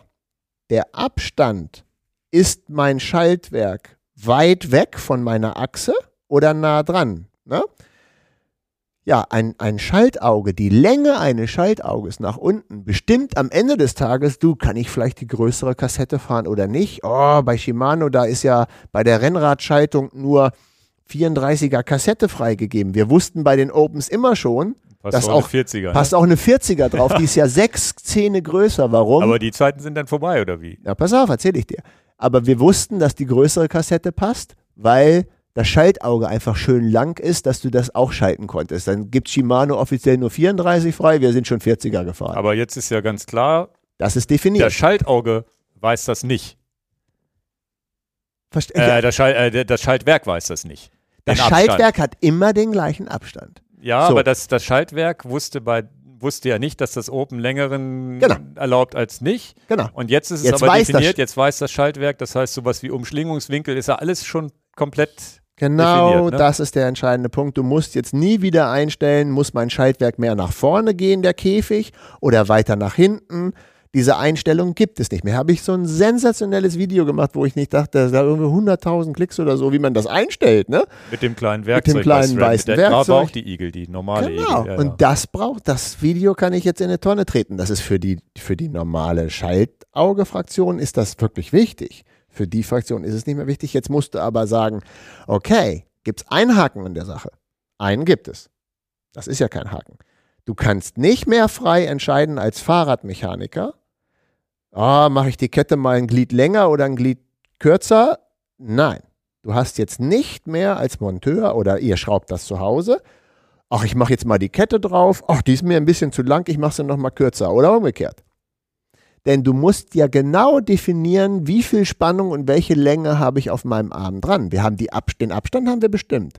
Aber du könntest ja, wenn du eine Kette zu kurz hast, hast du ja viel mehr Zug auf der Kette. Und wenn du eine Kette zu lang hast, hast du so. Und da, das ist jetzt neu. das, das heißt, jetzt ist beim Einstellen die Kettenlänge viel, viel wichtiger als vorher. Ja, es gibt Oder noch- ist sogar fest definiert. ist fest definiert. Genau das das heißt, ist du weißt genau, wie viel Glieder du nehmen musst. Du kaufst den Scott-Rahmen so und so, dann weiß man ja, der Mediums oder der Large oder der S-Scott-Rahmen, den du hast, ob ein Hardtail oder ein, ein Fully, da gibt es ja eine Geometrietabelle von Scott. Die müssen ja die Meldung dann im Prinzip an SRAM geben, wie ist der Rahmen gebaut worden. Daraufhin könnte man ja sagen, dafür brauchst du die und die Länge an Kette. Ja, was wissen wir nicht? Du hast ja immer noch die Wahl, mache ich einen 36er, einen 34er, einen 38er, einen 40er Kettenblatt drauf, who knows? Das ist ja immer noch die Entscheidung von dir, was du drauf machst. Das heißt, diese beiden Informationen musst du, musst du haben. Welchen Rahmen habe ich, welche Größe habe ich, Hardtail Full, also welchen Rahmen habe ich und welches Kettenblatt habe ich. Und dann steht da drin, wenn du das montieren willst, in der Konstellation musst du 116 Kettenglieder haben.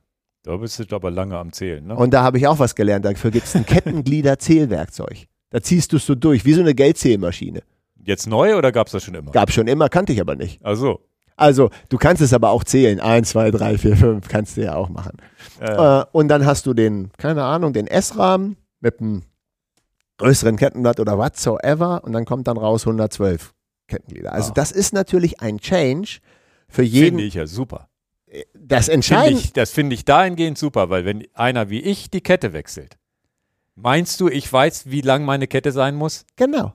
Das Genau. ist ja ein Riesenproblem, wo ich jetzt, wo es nicht definiert ist, da muss ich ja mit, mit André erstmal einen Kurs machen, wo er mir sagt, so und so lang muss die sein, du musst in den Genau. und den Gang schalten, damit du das und das weißt. Die, die Fraktion. wie viel Spannung und wo. Die Fraktion zweimal Elffachschaltung. Wer kennt das nicht alles? Mensch, mach mal vorne das große Kettenblatt, ob du hinten auch noch mal groß, groß und dann vorne das kleine, ja, klein, je klein. nach Umschlingungswinkel brauchst du wieder länger und kürzer. Das ist ja geil, wenn es definiert ist. ja, Ist ja viel, ist, ist auf, auf der einen Seite natürlich krass, dass man denkt, oh krass, ist ja doof, aber ich finde es ja eigentlich viel besser. Dann weiß ich ja, ich muss zählen. Selbst wenn ich nicht dieses blöde Zählding habe, dann zähle ich halt wahrscheinlich dreimal, um sicher zu gehen, ob ich nicht einen Fehler gemacht habe. Aber das ist ja geil. also das kann man jetzt positiv oder wieder negativ Ja. sehen. Natürlich ist es ja im Prinzip braucht sich das Personal in der Werkstatt oder ihr selber zu Hause diese Platte nicht mehr machen. Du musst halt nachgucken und das ist natürlich in unserer Du kennst das doch, keiner hat Bock, eine Gebrauchsanweisung zu lesen. Du musst zumindest Du nachgucken. musst es halt mal Du gewusst musst haben. es halt ne? mal wissen für mein Rad, für das und du kannst nicht einfach das Kettenblatt wechseln. Und was ist jetzt mit der Kassette selber? Das sind, ist ja wahrscheinlich eine 1050, 1052. 1052, aber es ist nicht Immer mehr 1052? immer 1052 und die Abstufung ist natürlich anders, weil es natürlich immer eine, eine definierte, es muss ja immer klar sein, Innen- und Außenlasche. Es kann halt nicht eine gerade und eine ungerade Zahl sein, dann würde das, dann würde das Spiel nicht also es aufgehen. gibt, gibt da jetzt nur noch die eine spezielle Kassette. Das war, ja, 1052. das war ja bei Eagle immer schon so, dass Mhm. du nur 1050, da- ja, also es gab eine Zeit lang zwei, 1050, 1052, jetzt nur noch die 1052. Mhm. Ähm, das wird wahrscheinlich auch die Schwierigkeit sein, das zu übersetzen auf Straße, würde ja bedeuten, ich muss dem Schaltwerk sagen, welche Kassette ist drauf. Genau. Ne, ich, da gibt es ja jetzt 1033, 10, Wäre für mich 28 einfach zu lösen. einfach über die App wahrscheinlich. Für mich wäre das einfach zu lösen. Also ich würde halt einfach vorgeben, also wenn ich jetzt, äh, bin ich jetzt ja gar nicht, Ja. aber wenn ich ein Straßenschaltwerk entwickeln sollte, Würde man wahrscheinlich 10, 28 nehmen und wenn du ein anderes nimmst, musst du halt umprogrammieren. Ne? ja, ich würde jetzt als Straßenschaltwerk natürlich 1036 nehmen, aber da ist natürlich die Schwierigkeit da. Der andere will das nicht. Äh, Irgendein Auslieferungszustand halt. Und Ja. dann über die App wahrscheinlich ändern. Deswegen, das wird wahrscheinlich, und das war ja auch damals der Grund. Die Eagle war ja die erste Zwölffachschaltung überhaupt. XT kam, glaube ich, zwei, drei Jahre später erst. Und war, ist ja eine der äh, zwölffach und trotzdem robuster als Vorgänger. Es war, ist ja wirklich Mountainbike-mäßig, war ja SRAM immer schon stark mit der Eagle im Markt vertreten und auch wir sind ja die damals als Mountainbike schon manuell gefahren, also ohne Elektrik war die schon geil. Auch mit diesem Bumper, der da drin war, dann elektronisch war schon geil. Also es war schon immer relativ State of the Art fast, ne? Und Shimano, natürlich betteln die sich, aber da war SRAM immer zumindest mindestens auf Augenhöhe, würde ich sagen. Und da sind wir jetzt wieder am Punkt, wo wir eine Technologie haben, die sicherlich genauso wie die Zwölffachschaltung drei, vier Jahre brauchte, um auf die Straße zu kommen, wo wir jetzt hier vielleicht eine Technologie haben, die auch ein paar Jahre braucht, um, um das straßentauglich zu machen. Weil die Straßenkette ist ja auch eine andere. Ne? Flat Top, alles ein bisschen filigraner, nicht so auf. Äh, Die, die Eagle-Kette ist jetzt auch wieder Flat Top. ja, aber ich glaube, die ist ein bisschen robuster als. Als Es ist, Ja, was das ist ist- neu? Schaltwerk ist neu, Kassette ist neu und Kette ist neu. Okay. Diese drei Sachen sind völlig losgelöst von dem, was ihr kennt. Es gibt was Neues und es gibt was Bestehendes. Und beides läuft natürlich parallel. aber jetzt sehen wir das hier nochmal. Gibt es denn trotzdem noch die Möglichkeit, dass ich diese Feinjustierung machen muss? Oder ist das, macht das dann Das, das, was du Schaltwerk? meinst, es klackert und rattelt. Du hast trotzdem über die SRAM-App immer noch die Mikroschritte, Möglichkeiten Ja. einzustellen. Die Wahrscheinlichkeit, dass du es brauchst, ist nur sehr gering. Weil es ab Werk schon so perfekt sitzt. Und du hast halt keine Begrenzung gut, wenn mehr. jetzt aber so ein Laufrad irgendwo eine Toleranz hat, dann wäre es vielleicht. Ja, aber, aber dann sind es auch nur noch Micro-Adjust, was Genau. das einzige es sind Problem nicht mehr die könnte. Schritte, die Kette fällt runter und es sorgt zu einem Sturz. Mhm. Das gibt es dann nicht mehr. So, wann darf ich denn jetzt mal die negativen Sachen sagen? Oder zumindest erstmal, was auffällig ist. Ähm, Jetzt. jetzt. Nachteile. Nachteile nicht. Nachteile mache ich gleich. Das erstmal, was auffällig ist, du hast das selber gesagt. Wir sind es gewöhnt, wir sind von 8, 9, 10, 11 immer 12-fach gegangen, Campagnolo mit der EK-Schaltung auf 13-fach gegangen. Und man hätte ja denken können, Mensch, da gibt es eine neue Mountainbike-Schaltung, ist doch klar, dass die dann 13-fach rauskommt. Einmal 13-fach, da wartet doch die Welt drauf. Das muss doch passieren. So, Mhm. jetzt ist sie gar nicht 13-fach geworden, sondern okay, hm, kriegst du erstmal solche Mundwinkel. Hm, die ist nicht 13-fach. Mist. Hätte ich ja gedacht jetzt so. Also, wenn du mich gefragt hättest, hätte ich ja fast eine Wette verloren. Ähm, das heißt, sie bleibt bei einmal zwölffach. Es ist nicht eine andere, äh, es ist nicht eine andere Übersetzung dazu gekommen. Es ist nicht der 13. Gang dazu gekommen. Okay. Also, außer dass du mit Zug schalten kannst, verlierst du nicht viel mit einer alten. nee. So. Die nächste Sache ist, leichter ist es auch nicht geworden. Schwerer? Ja. Okay. Also sie ist aber signifikant oder reden wir von Nein, aber, aber alles muss immer schneller, weiter, höher, leichter und bedauerlicherweise teurer werden, wenn man sich den Markt so anguckt. Jetzt äh, ist die auch schwerer geworden, die Schaltung. Wie viel denn? Das weiß ich nicht. Mir, du hast mich gefragt, ob signifikant, hast du nicht gefragt, du fragst es jetzt, signifikant schwerer? Nein, aber sie ist nicht leichter geworden. Ja, aber du hast nicht die Grammzahl. Du hast, das ist aber auch unwichtig. Sie ist halt nicht ein Gramm leichter geworden. Sie ist halt schwerer geworden. Selbst wenn es 0,2 Gramm schwerer ist. Sie ist halt nicht. Ja, aber wir gleich. reden nicht über 500, Wir reden nicht über- nicht über mehr als 100 Gramm wahrscheinlich. Ne? So, aber erstmal ist ja ganz entscheidend, okay, was haben wir, also ich mache das jetzt ein bisschen frotzelig. Wir haben keinen 13. Gang und leichter ist die Schaltung auch nicht geworden. Hm. Zweimal zumindest, wo man sagen könnte, hm. Und was ist denn das jetzt an der Schaltung? Sie ist unzerstörbar. Wir sind ja beim Mountainbike. Sie ist nicht kaputtbar. Sie ist reparierbar und Naja, und sie ist schneller. Also ohne- reparierbar weil ich, in dem Sinne, wenn du jetzt wirklich Pech hattest, dass was wegreißt, ne? aber sie, sie hat ja erstmal, ne, unkaputtbar ist vielleicht auch der falsche Begriff. Die Hürde, um sie kaputt zu kriegen, ist schon sehr hoch. Naja, um ein Vielfaches höher. um ein Vielfaches. höher. Aber wirklich um ein Vielfaches. Genau. Und Sie ist Und- halt robuster geworden. aber Sie- für den, für den Wettkampfsportler auch nochmal gesagt, sie ist die schnellere Schaltung beim Berghochsprint oder Wegen- beim genau. C-Sprint. Genau. Das ist ja viel wichtiger als die Schalten 50 Gramm mehr. Exaktement. Der Mountainbiker, der mit Mountainbike-Reifen unterwegs ist, der eine Federgabel drin hat, diskutieren wir jetzt 30 Gramm mehr Gewicht? Natürlich diskutieren wir es nicht. Naja, doch ein Cross-Country, da zählt das schon mit dem Aber Gewicht, nicht ne? 30 Gramm, Nicht sondern 50 100 Gramm. Gramm, sondern Auch nicht aber, 100 Gramm, aber du weißt, was ich meine. Aber die, die, die, die Schaltpause oder die, die, die Pause zum Schalten, wo ich kurz nicht treten kann, und vielleicht die entscheidenden 20 Zentimeter im Zielsprint. Das ist ja, das ist ja das, wo jetzt die, die, die SRAM-Fahrer im Vorteil sind im Zielsprint. Klar. Ja. Ähm, so, jetzt aber ein handfester Nachteil. Jetzt müssen wir auch einen handfesten Nachteil haben. Und der handfeste Nachteil ist die Fahrradindustrie an sich. Das ist der Nachteil. Jetzt musst du ja sehen, ein Schaltauge hinten am, am Rahmen hat ja auch die Möglichkeit, etwas zu kaschieren. Ich kann es ja auch absichtlich ein kleines bisschen verbiegen. Der Hersteller XY hat vielleicht seinen Rahmen im Qualitätsmanagement ein Mühe noch durchgewunken. Ach komm, das geht noch. Der ist gut genug gebacken. Das Brötchen ist ein bisschen größer, ein bisschen kleiner. So.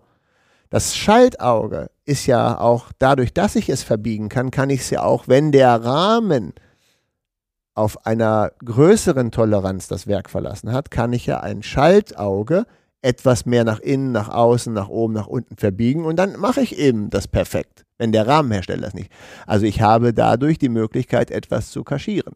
Das heißt, die günstigen Hersteller, die mit höheren Toleranzen arbeiten, können das vielleicht gar nicht umsetzen? Genau. Das heißt, jetzt, und das war ein schöner Kommentar, ähm, hab ich, den habe ich, auch, hab ich auch gewürdigt, denn das ist auch gut, wenn mal Leute, ich mag diese polternden Kommentare nicht für Leute, die nicht wirklich zuhören, wie dieses Video ist und dann gucken sie das Video gar nicht zu Ende und schreiben dann schon polternde Kommentare rein, aber das, das, das muss man hinnehmen. Auf ja, diese, wir haben viele tolle konstruktive ähm, Kommentare, und da war ein, was lernt auch. Ja, und da war ein super Kommentar, der gesagt hat, ja, wir wissen, und da hat er auch voll recht, deswegen greife ich das hier auf, also Grüße gehen raus, auch wenn wir es nicht kennen.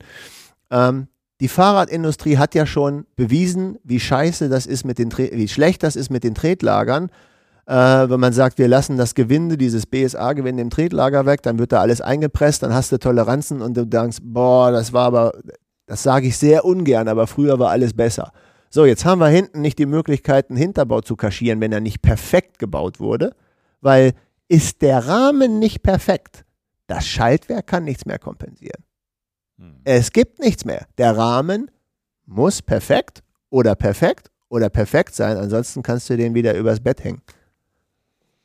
Na gut, aber jetzt ist natürlich der Anspruch einer Eagle X-Serie sowieso schon relativ hochpreisig, elektronisch, ambitioniert, Performance und dann gehört vielleicht auch ein Performance-Rahmen dazu, weil die, die Rahmen mit, mit dieser Toleranzproblematik sind ja vielleicht auch die, die vielleicht eine Preisklasse darunter ein ah. Schaltwerk dran kriegen. Ich weiß es nicht.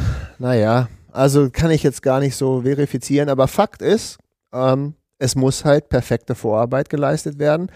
Ähm, das, das äh, System verzeiht keine schlecht produzierten Rahmen. Hm. schlecht produziert ist auch ein. Ich kann ja, das gut, jetzt nicht aber da muss man ja auch sagen, dass sich da in den letzten 10, 15 Jahren natürlich die Toleranzen stark verbessert haben schon. Aber was das Tretlager angeht, ja komischerweise nicht. Ja. Mann, Mann, Mann, nervt mich das ab.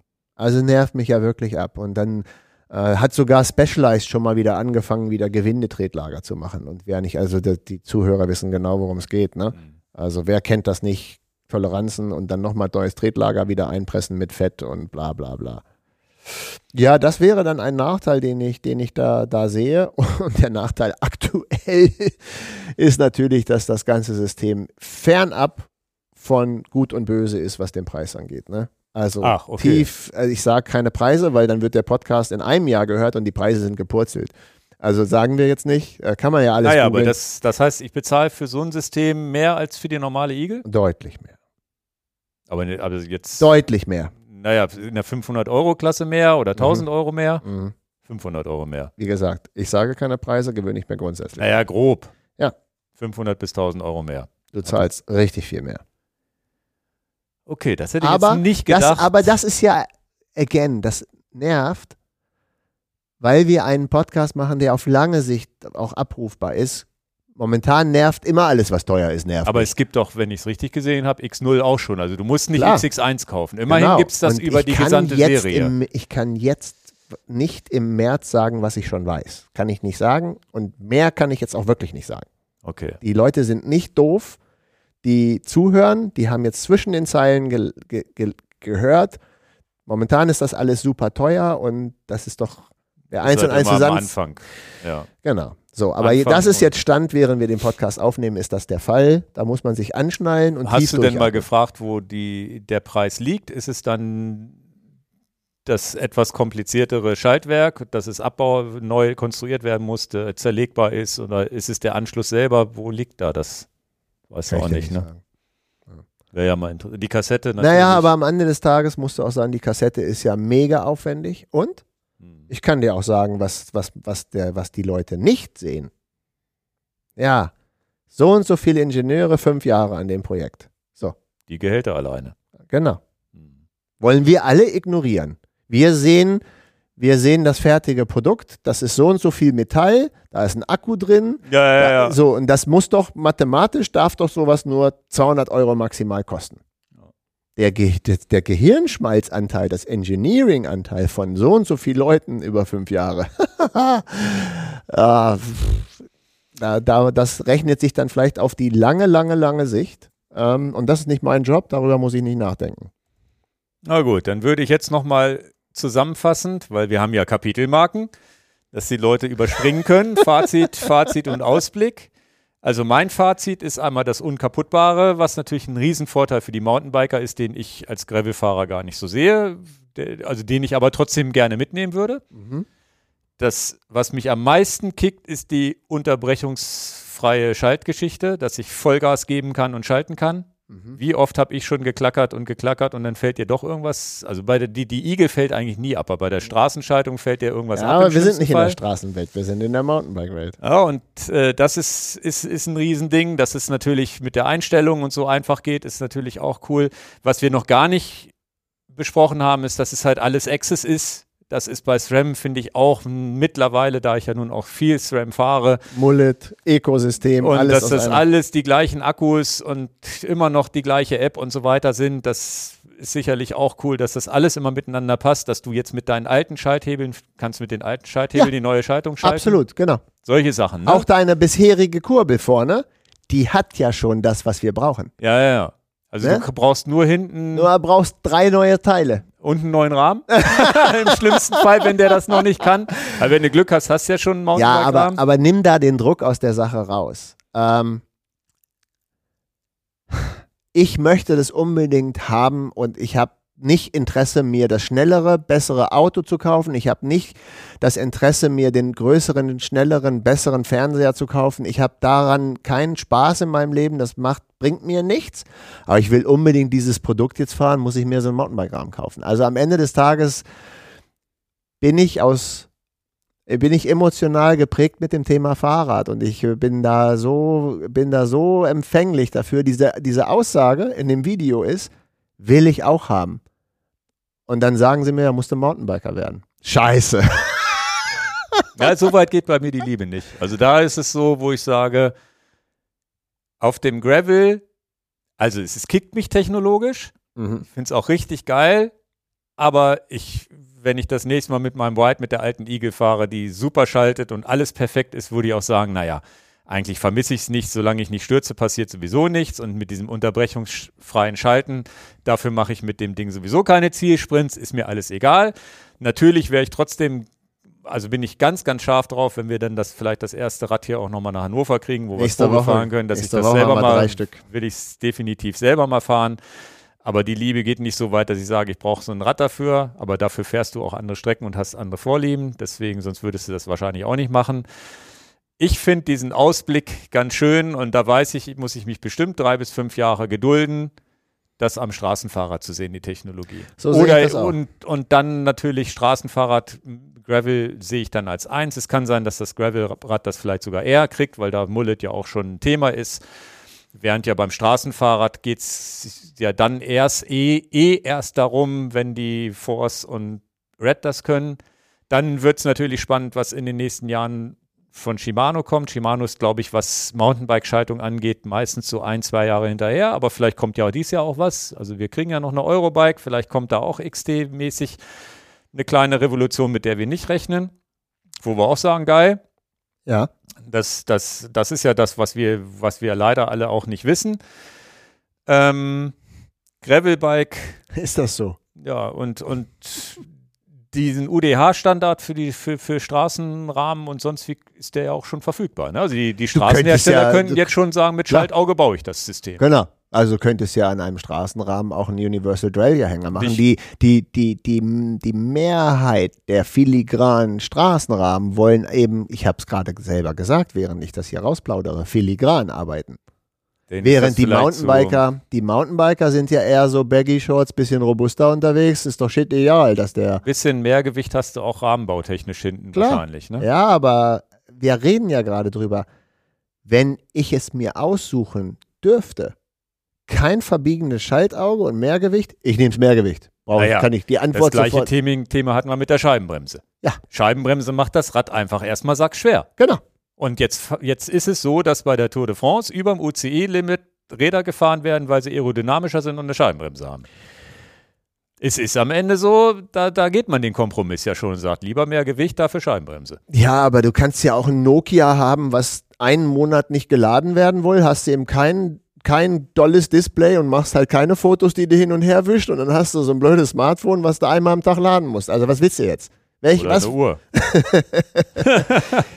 aber ist genau der entscheidende Punkt. Was, was macht, was ist dein Tool, was dich mehr begeistert und, und ähm, Es Für- ist auf jeden Fall mal was. Wir hatten jetzt ein Jahr, wo viel Innovation in der Schublade geblieben ist, weil einfach nicht gebaut werden konnte, nicht geliefert werden konnte. Die Liefersituation war schlecht, Supply Chain war schlecht.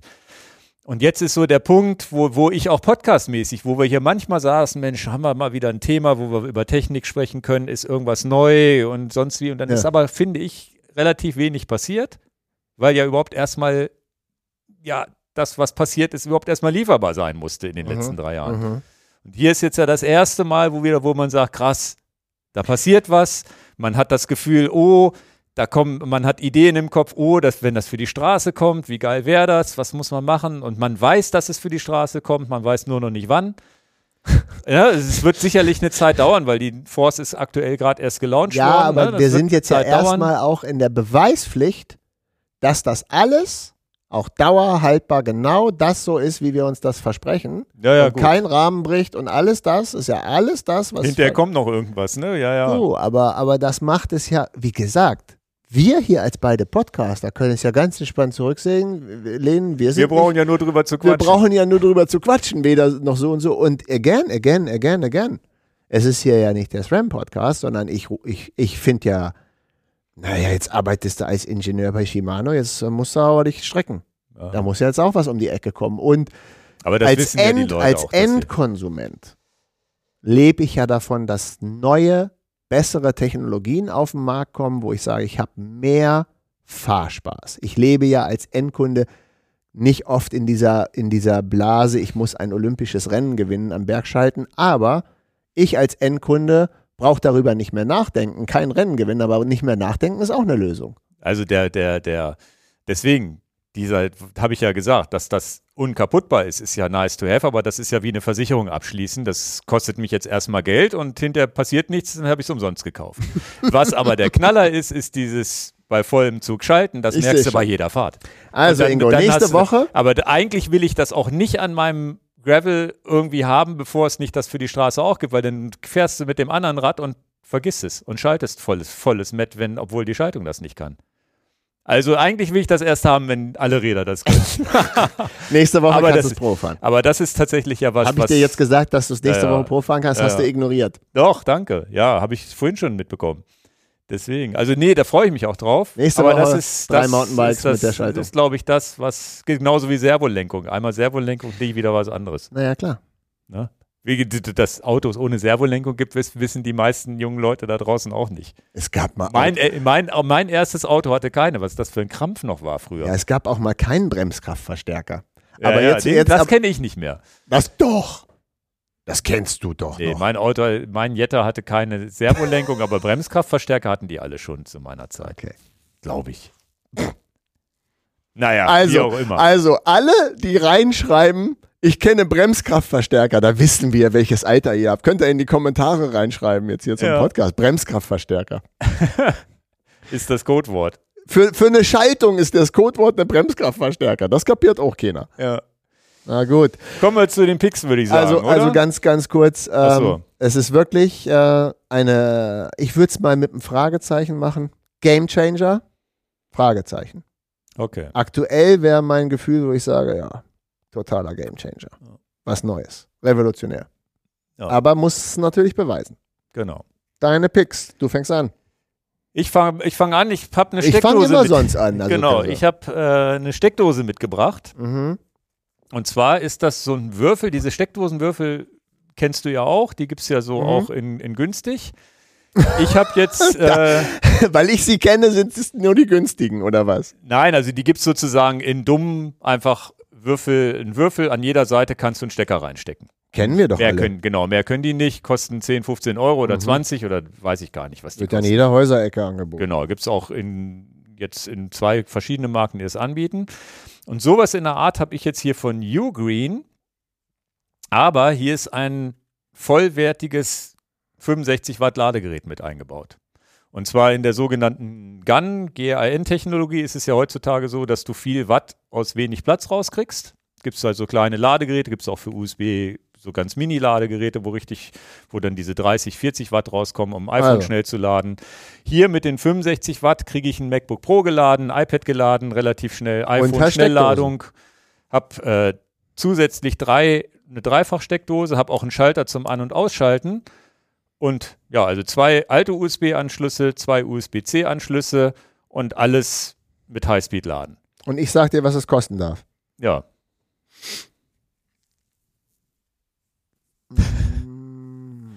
80 Euro wäre ein Knaller. 80 Euro ist genau der Preis. 79,99. Also in Wirklichkeit haben wir uns abgesprochen. Nein, haben wir nicht. Ja. Nein, also es ist Ja. 79,99. Ich bekomme. Ah, kannst du das mal feiern, bitte hier, Ja, dass ja, ich das stimmt. geraten habe? Ja.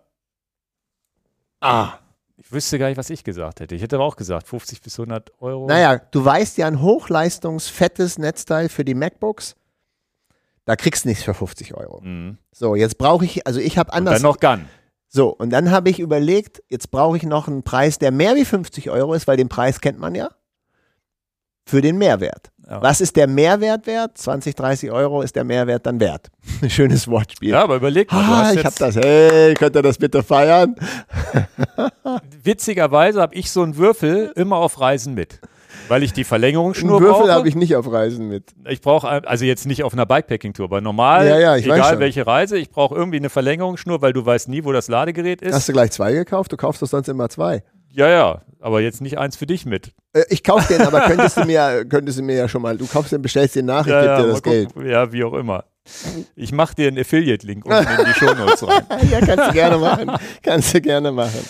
Naja, Die Marke kenne ich. Ich habe von der Marke Ja. tatsächlich Ladegeräte. also der Witz ist Das ist ja tatsächlich, eine bekannte Marke, also. ja mein nicht- Setup war immer ein kleines, kleines Büchlein, also so ein, so, ein, so ein kleines Ding, wo ich ein, tatsächlich, ich habe immer schon einen Gun-Charger mit dabei, dann ein iPhone, ein USB-C auf iPhone, USB-C auf USB-C und vielleicht nochmal so ein Micro-USB-Kabel für irgendwas anderes zu laden oder so, so, ein, so, Genau. so ein Splitter-Kabel. Und das war immer so mein ganzes Setup. Und, Mhm. Gib mal kurz. Rede weiter, gib mal kurz. und jetzt habe ich das alles in einem Gerät. Ist Ja. doch der Knaller. Und was du nicht weißt, das habe ich jetzt gesehen, die 90 Grad verdrehten Buchsen für den 230 Volt Stecker. Der geht nach da, Ja, der geht nach da, sodass du sie ja, ja, das haben die. damit sie die genau, nicht blockieren. damit die sich nicht gegenseitig block- blockieren. Schön auch, dass es ein- und ausschaltbar ist. Also wenn du es zu Hause irgendwo hinstellst, kannst du auch sagen, ich mache alle Ladegeräte aus. Alter Falter. Ganz witzig ist, Der Ingo muss man ja, muss man nicht auch manchmal wirklich, also nicht immer, ne, das kommt nicht gut, ist nicht gut für deinen Charakter, aber manchmal kann man dich auch wirklich loben. nur was. Technik angeht, ich weiß auch nicht, das ist bestimmt mir über Instagram vorgeschlagen worden. Ich weiß es nicht. Ne? Also da Du falle ich dann auch ja auch drauf ein. empfänglich, Ja, ja. ja, du fällst auch drauf Und rein. dann klickst du da drauf. Witzig ist auch, die haben eine schöne Anleitung dabei, die dann auch genau zeigt, na, wenn du zwei USB-C-Geräte anschließt, dann kommt halt nur noch die Hälfte raus, ne? Klar. Und so weiter. Und dann sagen sie, dann kommt aus dem ersten, oder nee, sie teilen es sogar aus. Aus dem ersten kommen dann immer noch 50 Watt und 15 dann aus dem zweiten. Mhm. Und je nachdem, wie viel du anschließt, bleibt dann immer noch ein bisschen was übrig. Mhm. Aber damit hast du eigentlich alles, brauchst jetzt nur noch ein paar USB-C-Kabel und kannst auf Reisen gehen, hast alles und hast wahrscheinlich, obwohl du ein Verlängerungskabel auch noch zusätzlich dabei hast und noch mehr Verstecker, hast du eigentlich Ja. mehr mit als vorher. Ja, ist ja. Also ich finde es nicht, ich finde es auch für zu Hause geil. Du Also. kramst immer Sachen raus. Du bist viel mehr empfänglich für diese ganzen Ähm, Empfehlungen. Es gibt auch Na noch. gut, sagt derjenige, der gleich ein Mountainbike haben will. Ja, ja. Es gibt auch noch eins, das ist ungefähr na, doppelt so breit, hat auch eine Mehrfachsteckdose und hat dann 100 Watt. Also die Variante gibt es auch noch, die habe ich bei mir im Wohnzimmer stehen. Aber, Aber der Pick ist mit eigentlich mehreren USB-Anschlüssen dann? Weil ich würde ja noch mehr USB-Anschlüsse abfeiern. Äh, das, Da hat dann, ja das hat dann drei USB-C und einen kleinen USB. Aber mehr nicht? Hat aber dann diese 100 Watt. Ja, aber da, mhm. Ne? ja, das bringt mich nicht Aber eigentlich ist das hier das kompaktere Gerät, es sei denn, man braucht zwingend diese 100 Watt, um wirklich schnell zu sagen, hier mein großes MacBook Pro mit 100 Watt ist natürlich schnell aufgeladen, hier dauert es länger. Ja. Muss dann Kaffee trinken gehen. Ja, also es ist, ich finde es super geil. Mein, mein Pick, mal wieder was Elektronisches, verlinke ich unten. Mein Pick ist äh, Datenschutz. Okay, Äh, tatsächlich äh, feiere ich das ab. Äh, manchmal feiere ich auch wirklich unsere Kunden ab, die dir nochmal so eine Bratpfanne ins Gesicht hauen und sagen, so geht das nicht. Und äh, wir haben eine Vereinsgründung, Erlebnis statt Ergebnis. Und wir haben das Problem, dass wir eine Vereinssoftware benutzen, wo sich Leute eintragen und sind in dieser, alle Daten, die in dem Verein sind, Vorname, Nachname, bla bla bla, ist in dieser datenkonformen Vereinssoftware drin. Du weißt gar nicht, was ich dir gleich erzähle. Das ist ganz schön. Und das ist ja auch okay. In dieser Vereinssoftware alles zu halten, das ist halt nach, nach Datenschutz alles richtig so, wie es sein soll. Das ist bezahlte Software, professionelle Software. Alles ist ja cool und alles gut. Und ich kann auch ein Newsletter daraus generieren und all solche Sachen. Jetzt haben wir die Sache, ich muss jetzt die letzte Zeit bisschen oft so mit Leuten, die eine Strecke planen, per E-Mail kommunizieren, per WhatsApp kommunizieren, mal anrufen und telefonieren. Und dann bewegst du dich ja schon in einer, in einer Zone, wo ich sage, hey, können wir uns per WhatsApp ver vernetzen und du schickst mir mal deine Strecke hier und da und man muss ja eine Kommunikation aufrechterhalten. Aber eigentlich geht es ja trotzdem nicht, wenn die nicht dem zustimmen. Und dann kann ich ja nicht einfach Leute zwingen, einer WhatsApp-Gruppe beizutreten, weil WhatsApp ist überhaupt nicht datenschutzkonform. aber stimmst du nicht automatisch zu, wenn du, wenn er dir eine Nachricht schickt? Ja, ja, aber erstmal begibst du dich ja in eine andere Welt außerhalb der Vereinssoftware, wo du sagst, wir kommen, also anrufen, telefonieren, das gesprochene Wort ist jetzt nicht das Problem, aber okay, und dann habe ich einen Kunden, der das beruflich macht. Ich, ich verrate natürlich jetzt nicht aus Datenschutzgründen, wie er heißt, aber Verlinken wir. äh, viele Grüße gehen raus, aber viele Grüße gehen deswegen raus, dass er sagte, denk doch nochmal drüber nach, wie scheiße das eigentlich ist, wenn du WhatsApp-Gruppen erstellst und so. Und dann das ganze Leben familiär, Vereinsleben und hier und da, wo wir alle in diesen WhatsApp-Gruppen drin sind, wo wir sagen, wer, was soll das eigentlich, dass da meine Telefonnummer zu sehen ist? Nun, nun, nun kann man das schlecht verheimlichen irgendwann mal, dass dein Name mit der Telefonnummer ist, wenn du in einer Gruppe bist. Und das große Problem, was wir bei WhatsApp haben, ist ja, ich will nicht, dass mein Name und meine Telefonnummer bei irgendjemandem auf dem Telefon im Telefonbuch gespeichert wird. Das will ich nicht. Ich will es einfach nicht. Die wollen aber gerne meinen Vor- und Nachnamen und meine Telefonnummer in ihrem Telefonbuch speichern, damit sie sagen, oh, jetzt wissen sie ja, Dan ruft an oder ich möchte Dan anrufen. Wer, es will ja keiner nachschlagen, was ist denn die Telefonnummer von Dan. Also kann ich niemanden verbieten, das natürlich zu machen, außer dass ich sage, du pass mal auf, das ist gar nicht so sexy, ne? Das ist schon eine se- sensible Telefonnummer. Jetzt bist du aber in WhatsApp-Gruppen drin, wo du, ja, es ist halt so eine Sache, die sehr unbefriedigend ist, was den Datenschutz angeht, denn theoretisch kannst du WhatsApp sagen, verbiete den Zugriff auf mein Telefonbuch. Das wissen aber die wenigsten der Leute. Alle Leute sind ja nur, ich installiere WhatsApp, ja, ja, ja, ja, ja, stimme dem, dem, dem und dem und dem zu. Das heißt, Person XY stimmt gerade zu, auf sein Telefonbuch zugreifen zu können, in dem ich eingetragen bin. Finde ich ja total unsexy. Also, das finde ich gar nicht gut. Und dann war eben die Diskussion mit den, mit den, wie vernetzen wir uns eigentlich untereinander für Leute, die Streckenplanung machen, Tipps geben, wo sitzt man das? Ja, dann nimmst du halt mal was datenkonform ist, das ist dann aber nicht amerikanisch. Dann nimmst du eben nicht WhatsApp dafür, um eine Gruppe zu erstellen, sondern nimmst eben einen anderen, anderen Dienst. Und wir kennen das. Es gibt ja unheimlich viele Messenger-Dienste, die datenkonform sind und welche, die eben nicht datenkonform sind. Und das habe ich so, das muss ich ganz ehrlich sagen, dass da fast würde ich sagen, schäme ich mich für, dass ich das wegignoriert habe. Das hätte ich ja schon längst machen sollen, Weil zum Beispiel unsere Familiengruppe, die brauche ich schon mal gar nicht bei WhatsApp. Da können wir ja komplett zu einem anderen Dienst gehen. Also als, als datenschutzkonform. Da, da habe ich das Problem ja gar nicht. So, und da habe ich jetzt einen Dienst rausgefunden, in Abstimmung äh, habe ich auch getestet, ist genau der gleiche Kram, heißt Wire, also wire.com, gehst auf die Webseite, dann hast du das, was du haben willst. Fertig, aus die Maus. Es ist wie WhatsApp, es ist eben nur nicht WhatsApp. Und man müsste vielleicht nochmal Leute, die WhatsApp-Gruppen generieren, insbesondere Vereinsleben mit Kindern und all diese ganzen Sachen, dass du da sagst, pass auf, denk doch nochmal drüber nach, Wieso muss es WhatsApp sein? Nur weil es alle haben? Also wenn du eine abgeschlossene Community sowieso hast von zehn Leuten, dann kann man sich auch auf was Datenschutzkonformes einigen. Und ich bin ein schlechtes Beispiel. Ne? Ich habe das weg, weggeblockt und wegignoriert. Was ist denn jetzt der Vorteil von Bayer? Weil die nicht aus. die greifen nicht auf dein Adressbuch zu. Du brauchst gar keine Telefonnummer. Du musst keine Mobilfunktelefonnummer bereitgeben. Du hast Was brauchst du denn? Eine E-Mail oder einfach deinen Namen? Du meldest dich mit einer E-Mail an und denkst dir irgendeinen Benutzernamen aus. Und die E-Mail-Adresse sieht auch keiner. Keiner sieht Man irgendwas. sieht nur, Ingo Quentler ist bei Wire und kann genau. ihn kontaktieren. Kannst ihn kontaktieren, kannst mit ihm telefonieren, kannst WhatsApp schicken. Also Nachrichten sage ich schon, wie, WhatsApp schicken, ich Idiot. Du kannst Nachrichten schicken, du wie, kannst den ganzen. Wie, wie, wie kriege ich, also können die denn nach meinem Namen suchen? Darf ja auch nicht passieren. Wie genau. kriegen, wie kann denn mich jemand bei Wire hinzufügen, indem ich ihn einlade oder wie? Du kannst mir jetzt ja sagen, mein Benutzername bei Wire ist dann Ingo 34567889. Als Beispiel. Und nur dann kannst du mich hinzufügen, wenn du meinen Benutzernamen kennst. Genau. Kein Zugriff aufs Telefonbuch. Es gibt keine, du, du gibst Leuten deine Mobilfunknummer nicht preis. Sie können dich trotzdem anrufen, ohne deine Nummer jemals zu wissen. Man kann Nachrichten austauschen. Kostet nichts. Genau. Und Basis. natürlich kann man das auch businessmäßig natürlich äh, nutzen. War ja vor Enterprise. Genau. Das heißt, in meiner geschäftlichen Welt bin ich ja viel, also auf alle Fälle in meiner geschäftlichen Welt, bin ich jetzt ja viel mehr drauf und dran zu sagen, pass mal auf, wir einigen uns mal auf was ganz anderes, weil ich einfach keinen Bock drauf habe. Das Privatleben ja. kann man ja doch mal so und so machen.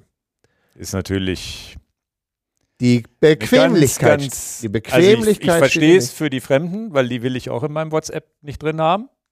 Ne? Also ich entweder man, also wenn, dann würde ich ein zweites, so wie du, eine zweite Telefonnummer, wo, wo ich sagen würde, mache ich WhatsApp meinetwegen auch mit, mit, mit, mit Kunden, die ich sonst, die ich nur so lose kenne, aber wenn ich jetzt sage, dass, ja gut, aber da sind auch schon viel zu viele geschäftliche Leute jetzt drin bei WhatsApp. Klar. Aber deswegen, aber, ist, aber deswegen ist es, aber ist es so mein Pick. Schwierig, das, das große Problem, was wir ja immer noch haben, ist ja, der eine ist da, der andere ist da. Jetzt jetzt Wire ist ja so, wo man sagen könnte, für Vereinsmitglieder könnte man da jetzt Gruppen aufmachen. Ist Ganz alles einfach. ist relativ einfach. Aber genauso wie es ja, wie ich ja immer noch Freunde habe, die sagen, sie boykottieren WhatsApp, dann sagt einer, ich boykottiere Wire, dann kann der nicht mitmachen. Aber ich installiere mir keine neue App, nur damit ich da reingehen kann. Das ja. sind ja die Argumente, die dann kommen. So, und, und genau so war ich gepolt, als jetzt diese eine Person als Guide gesagt hat, ich mache das Spiel so nicht mit. Das ist nicht datenkonform, das ist auch noch sein Job. Also, ne? also er ja. sagt, so geht das aber nicht hier. Du musst schon mal ein bisschen sensitiver dafür werden. Da habe ich gesagt, ja, aber ich installiere doch jetzt auf meinem Telefon nicht eine neue Messenger-App. Also genau so, wie du gerade gesagt hast, habe ich ja auch reagiert. Mhm. Jetzt kommuniziere ich mit den anderen Leuten alle per WhatsApp und du machst mir das Leben kompliziert. Ja, ja, ja. So. Aber wer hat recht? Nicht die anderen 15. Er hat recht. Er hat recht. Keine Adressweitergabe, keine, kein Telefonbuch austauschen und schon gar nicht eine Mobilfunknummer freigeben, die irgendjemand dann mal in sein Adressbuch reingespeichert hat gegen deinen Willen. Ja, gibst du ihm keine Mobilfunknummer, kann er sie ja auch nicht abspeichern.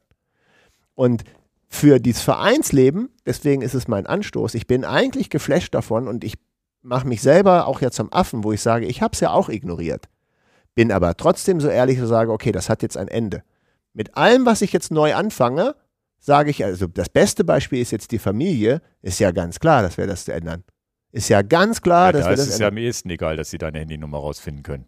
Nein, aber du darfst nicht vergessen, ich habe ja mal ein berufliches Handy und ein privates Handy. Es gibt gewisse Grenzen, wo man mal sagt, pass auf, so kannst du es geräteübergreifend machen, musst dir überhaupt keinen Plan Ja, machen. das ist ein Riesennachteil bei WhatsApp, ne? Ja. Je nach Handy oder je nach Gerät. Alleine, Genau. dass ich das hier auf dem iPad habe, musste ich schon einen Umweg über so eine komische Genau. App gehen. Wire funktioniert auf deinem, auf deinem, auf deinem Desktop-Rechner genauso wie auf Das dem. ist spannend, ja. Und äh, das Schöne an der ganzen Sache ist, du brauchst ja letztendlich nur eine Datenverbindung. Also, was, über was reden wir denn? Du brauchst gar keine Mobilfunknummer. Suchst dir auch noch deinen Usernamen selber aus. Du kannst dich ja auch Mickey Mouse 93 nennen statt Ingo Quendler. Kannst es noch komplizierter machen.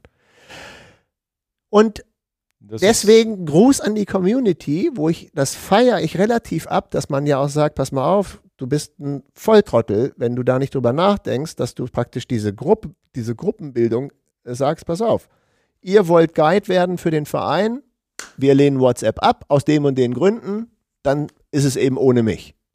Aber das einer ist jetzt muss eine doch deutsche Firma hier und du musst doch ein Vorreiter sein. aus Berlin, wenn ich das richtig sehe. Und dann ist es eben mal nicht amerikanisch. Wir geben, we give a damn shit about Datenschutz. Na, ist aber die haben auch ein Büro in San Francisco, so ist es nicht. Sind die denn wirklich, weil ich in Impressum sehe ich hier nicht? Egal, wenn sie, wenn sie die, wenn die, wenn sie nicht- Swiss. Via Swiss GmbH. Okay. Aber guck mal, äh, guck mal ein bisschen auf der Seite rum. Die machen das ziemlich transparent, wie wichtig den Datenschutz ist. Und du hast ja den Datenschutz in dem Moment auch schon selber mit, mit verstanden, indem du halt deine Mobilfunknummer ja gar nicht. Es gibt ja gar keine Mobilfunknummer. Da gibt es ja dann Threema und Signal, die sind auch keine.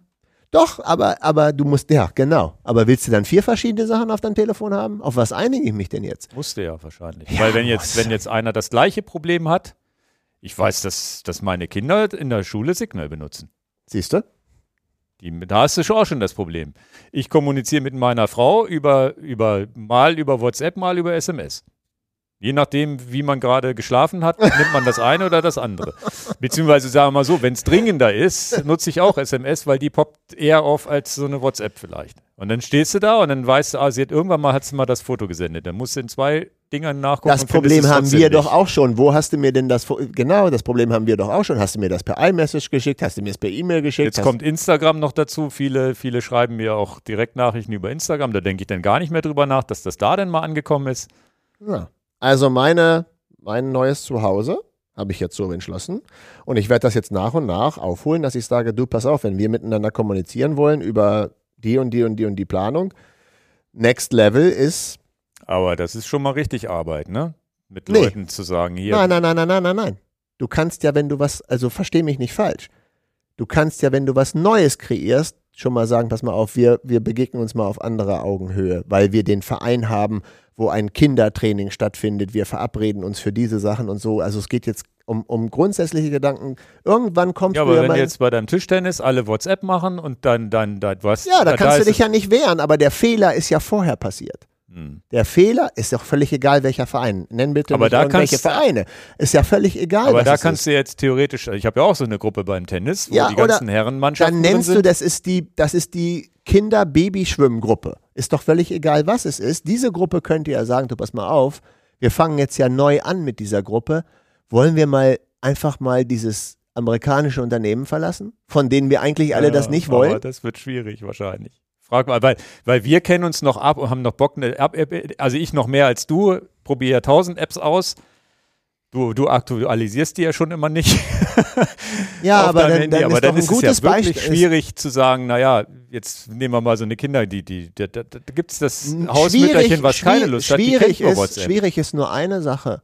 Und die muss halt funktionieren, deswegen ist es mein Pick. Wir, wir schweifen ja Ja, ja. Aber schwierig, Thema ja trotzdem. schwierig ist es ja eigentlich, den Leuten klarzumachen, wie dämlich wir eigentlich sind, dass wir in ein Telefonbuch, was wir auch noch freigeben, mit unserer Mobilfunknummer sagen, ja, voller Zugriff darauf. Das ist ja, Ja, dämlich. schlimm, also das, Und wir das, stimmen denen zu. Äh, da hattest du, hattest du mich damals ja auch angesprochen, bitte nicht mein Geburtsdatum mit in den Adressbuch speichern, weil das ist ja die sensible Information. Die Ja, Handynummer, auch- die kann, die ist so ein bisschen, misst schon, ne, wegen vielleicht Mobile SMS, äh, wegen Smart-TAN oder so ist das auch schon ein sensibler Wert, aber noch sensibler ist ja ein Geburtsdatum, womit du dich vielleicht legitimieren kannst, indem du irgendwo sagst. Ja, du willst deine Kreditkarte sperren, dann fragen sie dich erstmal, sagen sie mal ihr Geburtsdatum und wo sie geboren ja, sind genau. und dieses und jenes etc. Und das trägt auch noch dein lieber Freund in dein Telefonbuch ein. Und gibt weil er Facebook ja, frei. Ja, weil er ja will, dass er den Geburtstag nicht verpasst. Er ja, will dir ja eine SMS wird, schicken wird oder eine ja, WhatsApp. Er wird vielleicht gehackt. Und schon ist die da, hat er, haben die, ja, es ist ein schwieriges Thema, klar. Und Aber auch natürlich ein Bequemlichkeitsthema und genau. eigentlich ein, da sind wir wieder bei unserem Derailleur. eigentlich müsste das standardisiert werden. Es müsste, eine, es müsste reguliert werden und zwar Auf weltweit. Telefonbücher darf würde. man nicht zugreifen. Ja, es muss eine Regulation geben, auch dass, dass es ein sozusagen ein Wire.com gibt, was vernebelt und trotzdem deine WhatsApp-Nachrichten kriegt. Also du musst ja im Grunde, da gibt es ja auch, glaube ich, schon Bewegungen dazu, dass es einen Messenger gibt oder dass alle Messenger, ein, ein iPhone und ein Android und ein, äh, ein Windows, muss sozusagen integriert haben, dass du auf alle Nachrichten über ein Programm zugreifen kannst und das, und das datenschutzkonform. Das ist ja, das wäre ja die Lösung. Dass man sagt, okay, mir ist scheißegal, ob der Kindergarten WhatsApp benutzt oder Threema oder Signal. Ich kriege das alles in meinem iPhone, in meinem Messenger rein und die kriegen aber nicht mit, wie meine Telefonnummer ist. Und die kriegen auch nicht mit, wie mein Name ist und meine E-Mail ist. Oder die kriegen nur das mit, was ich in meinem Betriebssystem freigebe. Mhm. Das wäre ja die Lösung. Ja. Weil das, was wir jetzt machen, ist Rosinenpickerei. Ja, ich nehme Wire, ich nehme Signal aus dem und den Gründen. Ne? End-to-Ende verschlüsselt. Das ist ja auch noch eine Frage. Ist das denn alles vernünftig verschlüsselt genau. oder nicht? Und muss ich mich nicht mit, ja, mit Mutter 365 mit, mit, mit Mutter 20 rumärgern, die sagt, nee, außer WhatsApp mache ich nichts. Ne? Also Versteh das ich. ist ja das große Problem, was wir haben. Jetzt ist es so, jetzt haben wir, glaube ich, gen genug, aber die Awareness, nennen wir es mal im Englischen, diese ja. Be die Aufmerksamkeit wieder äh, darauf äh, lenken, dass wir nochmal nachdenken, dass wir aus, Bewe aus Bequemlichkeiten wirklich Mist bauen, indem wir unser Adressbuch denn teilen das ist doch aus Bequemlichkeit. De, de naja, und keiner will, sein, keiner will eigentlich seine Daten an Meta geben und wir machen es doch alle. Genau. Egal ob es Instagram, WhatsApp, genau. ist ja alles eine Bude, ist ja alles genau. Facebook. Meta genau. neuerdings genau. heißen die doch, ne? Ja. Ja, ist spannendes Thema. Und Deswegen, also äh, ich, ich feiere tatsächlich unsere Community so ein bisschen ab, wo man sagt, ist doch schön, dass es auch nochmal eine andere, naja, so eine, ich fand so eine richtige Erinnerung. Es war eigentlich wie ein nasser Schlag ins Gesicht, ich mache das Spiel nicht mit. Mhm. Und immer wenn einer dann sagt, ich spiele da nicht mit, dann warum denn nicht? Ja, du hast ein und dann muss man auch so und da muss man auch wirklich eigentlich so ehrlich sein und sagen, verdammt, ich bin eigentlich ein Volltrottel, du hast recht. Ja. Naja, witzig. Also ihr habt jetzt da draußen viel über Schaltwerke gelernt. Ein bisschen was über erkältungsbedingte App-Tracking und Schlafanalysen. Und über Steckdosen und natürlich über auch noch Messenger über Messenger-Dienste. Ja, wir sind ja ein vielseitiger Podcast. Ich glaube aber, das ist ja universell interessant, so ein Thema mal zu diskutieren. Und es wir haben es ja sehr frei diskutiert hier. Ja, und wir haben es ja live aus dem Leben. Es ist ja gerade, ist die Problematik ja da. Ja. Und ich habe ja eine Problematik, die ich lösen muss. Wire.com.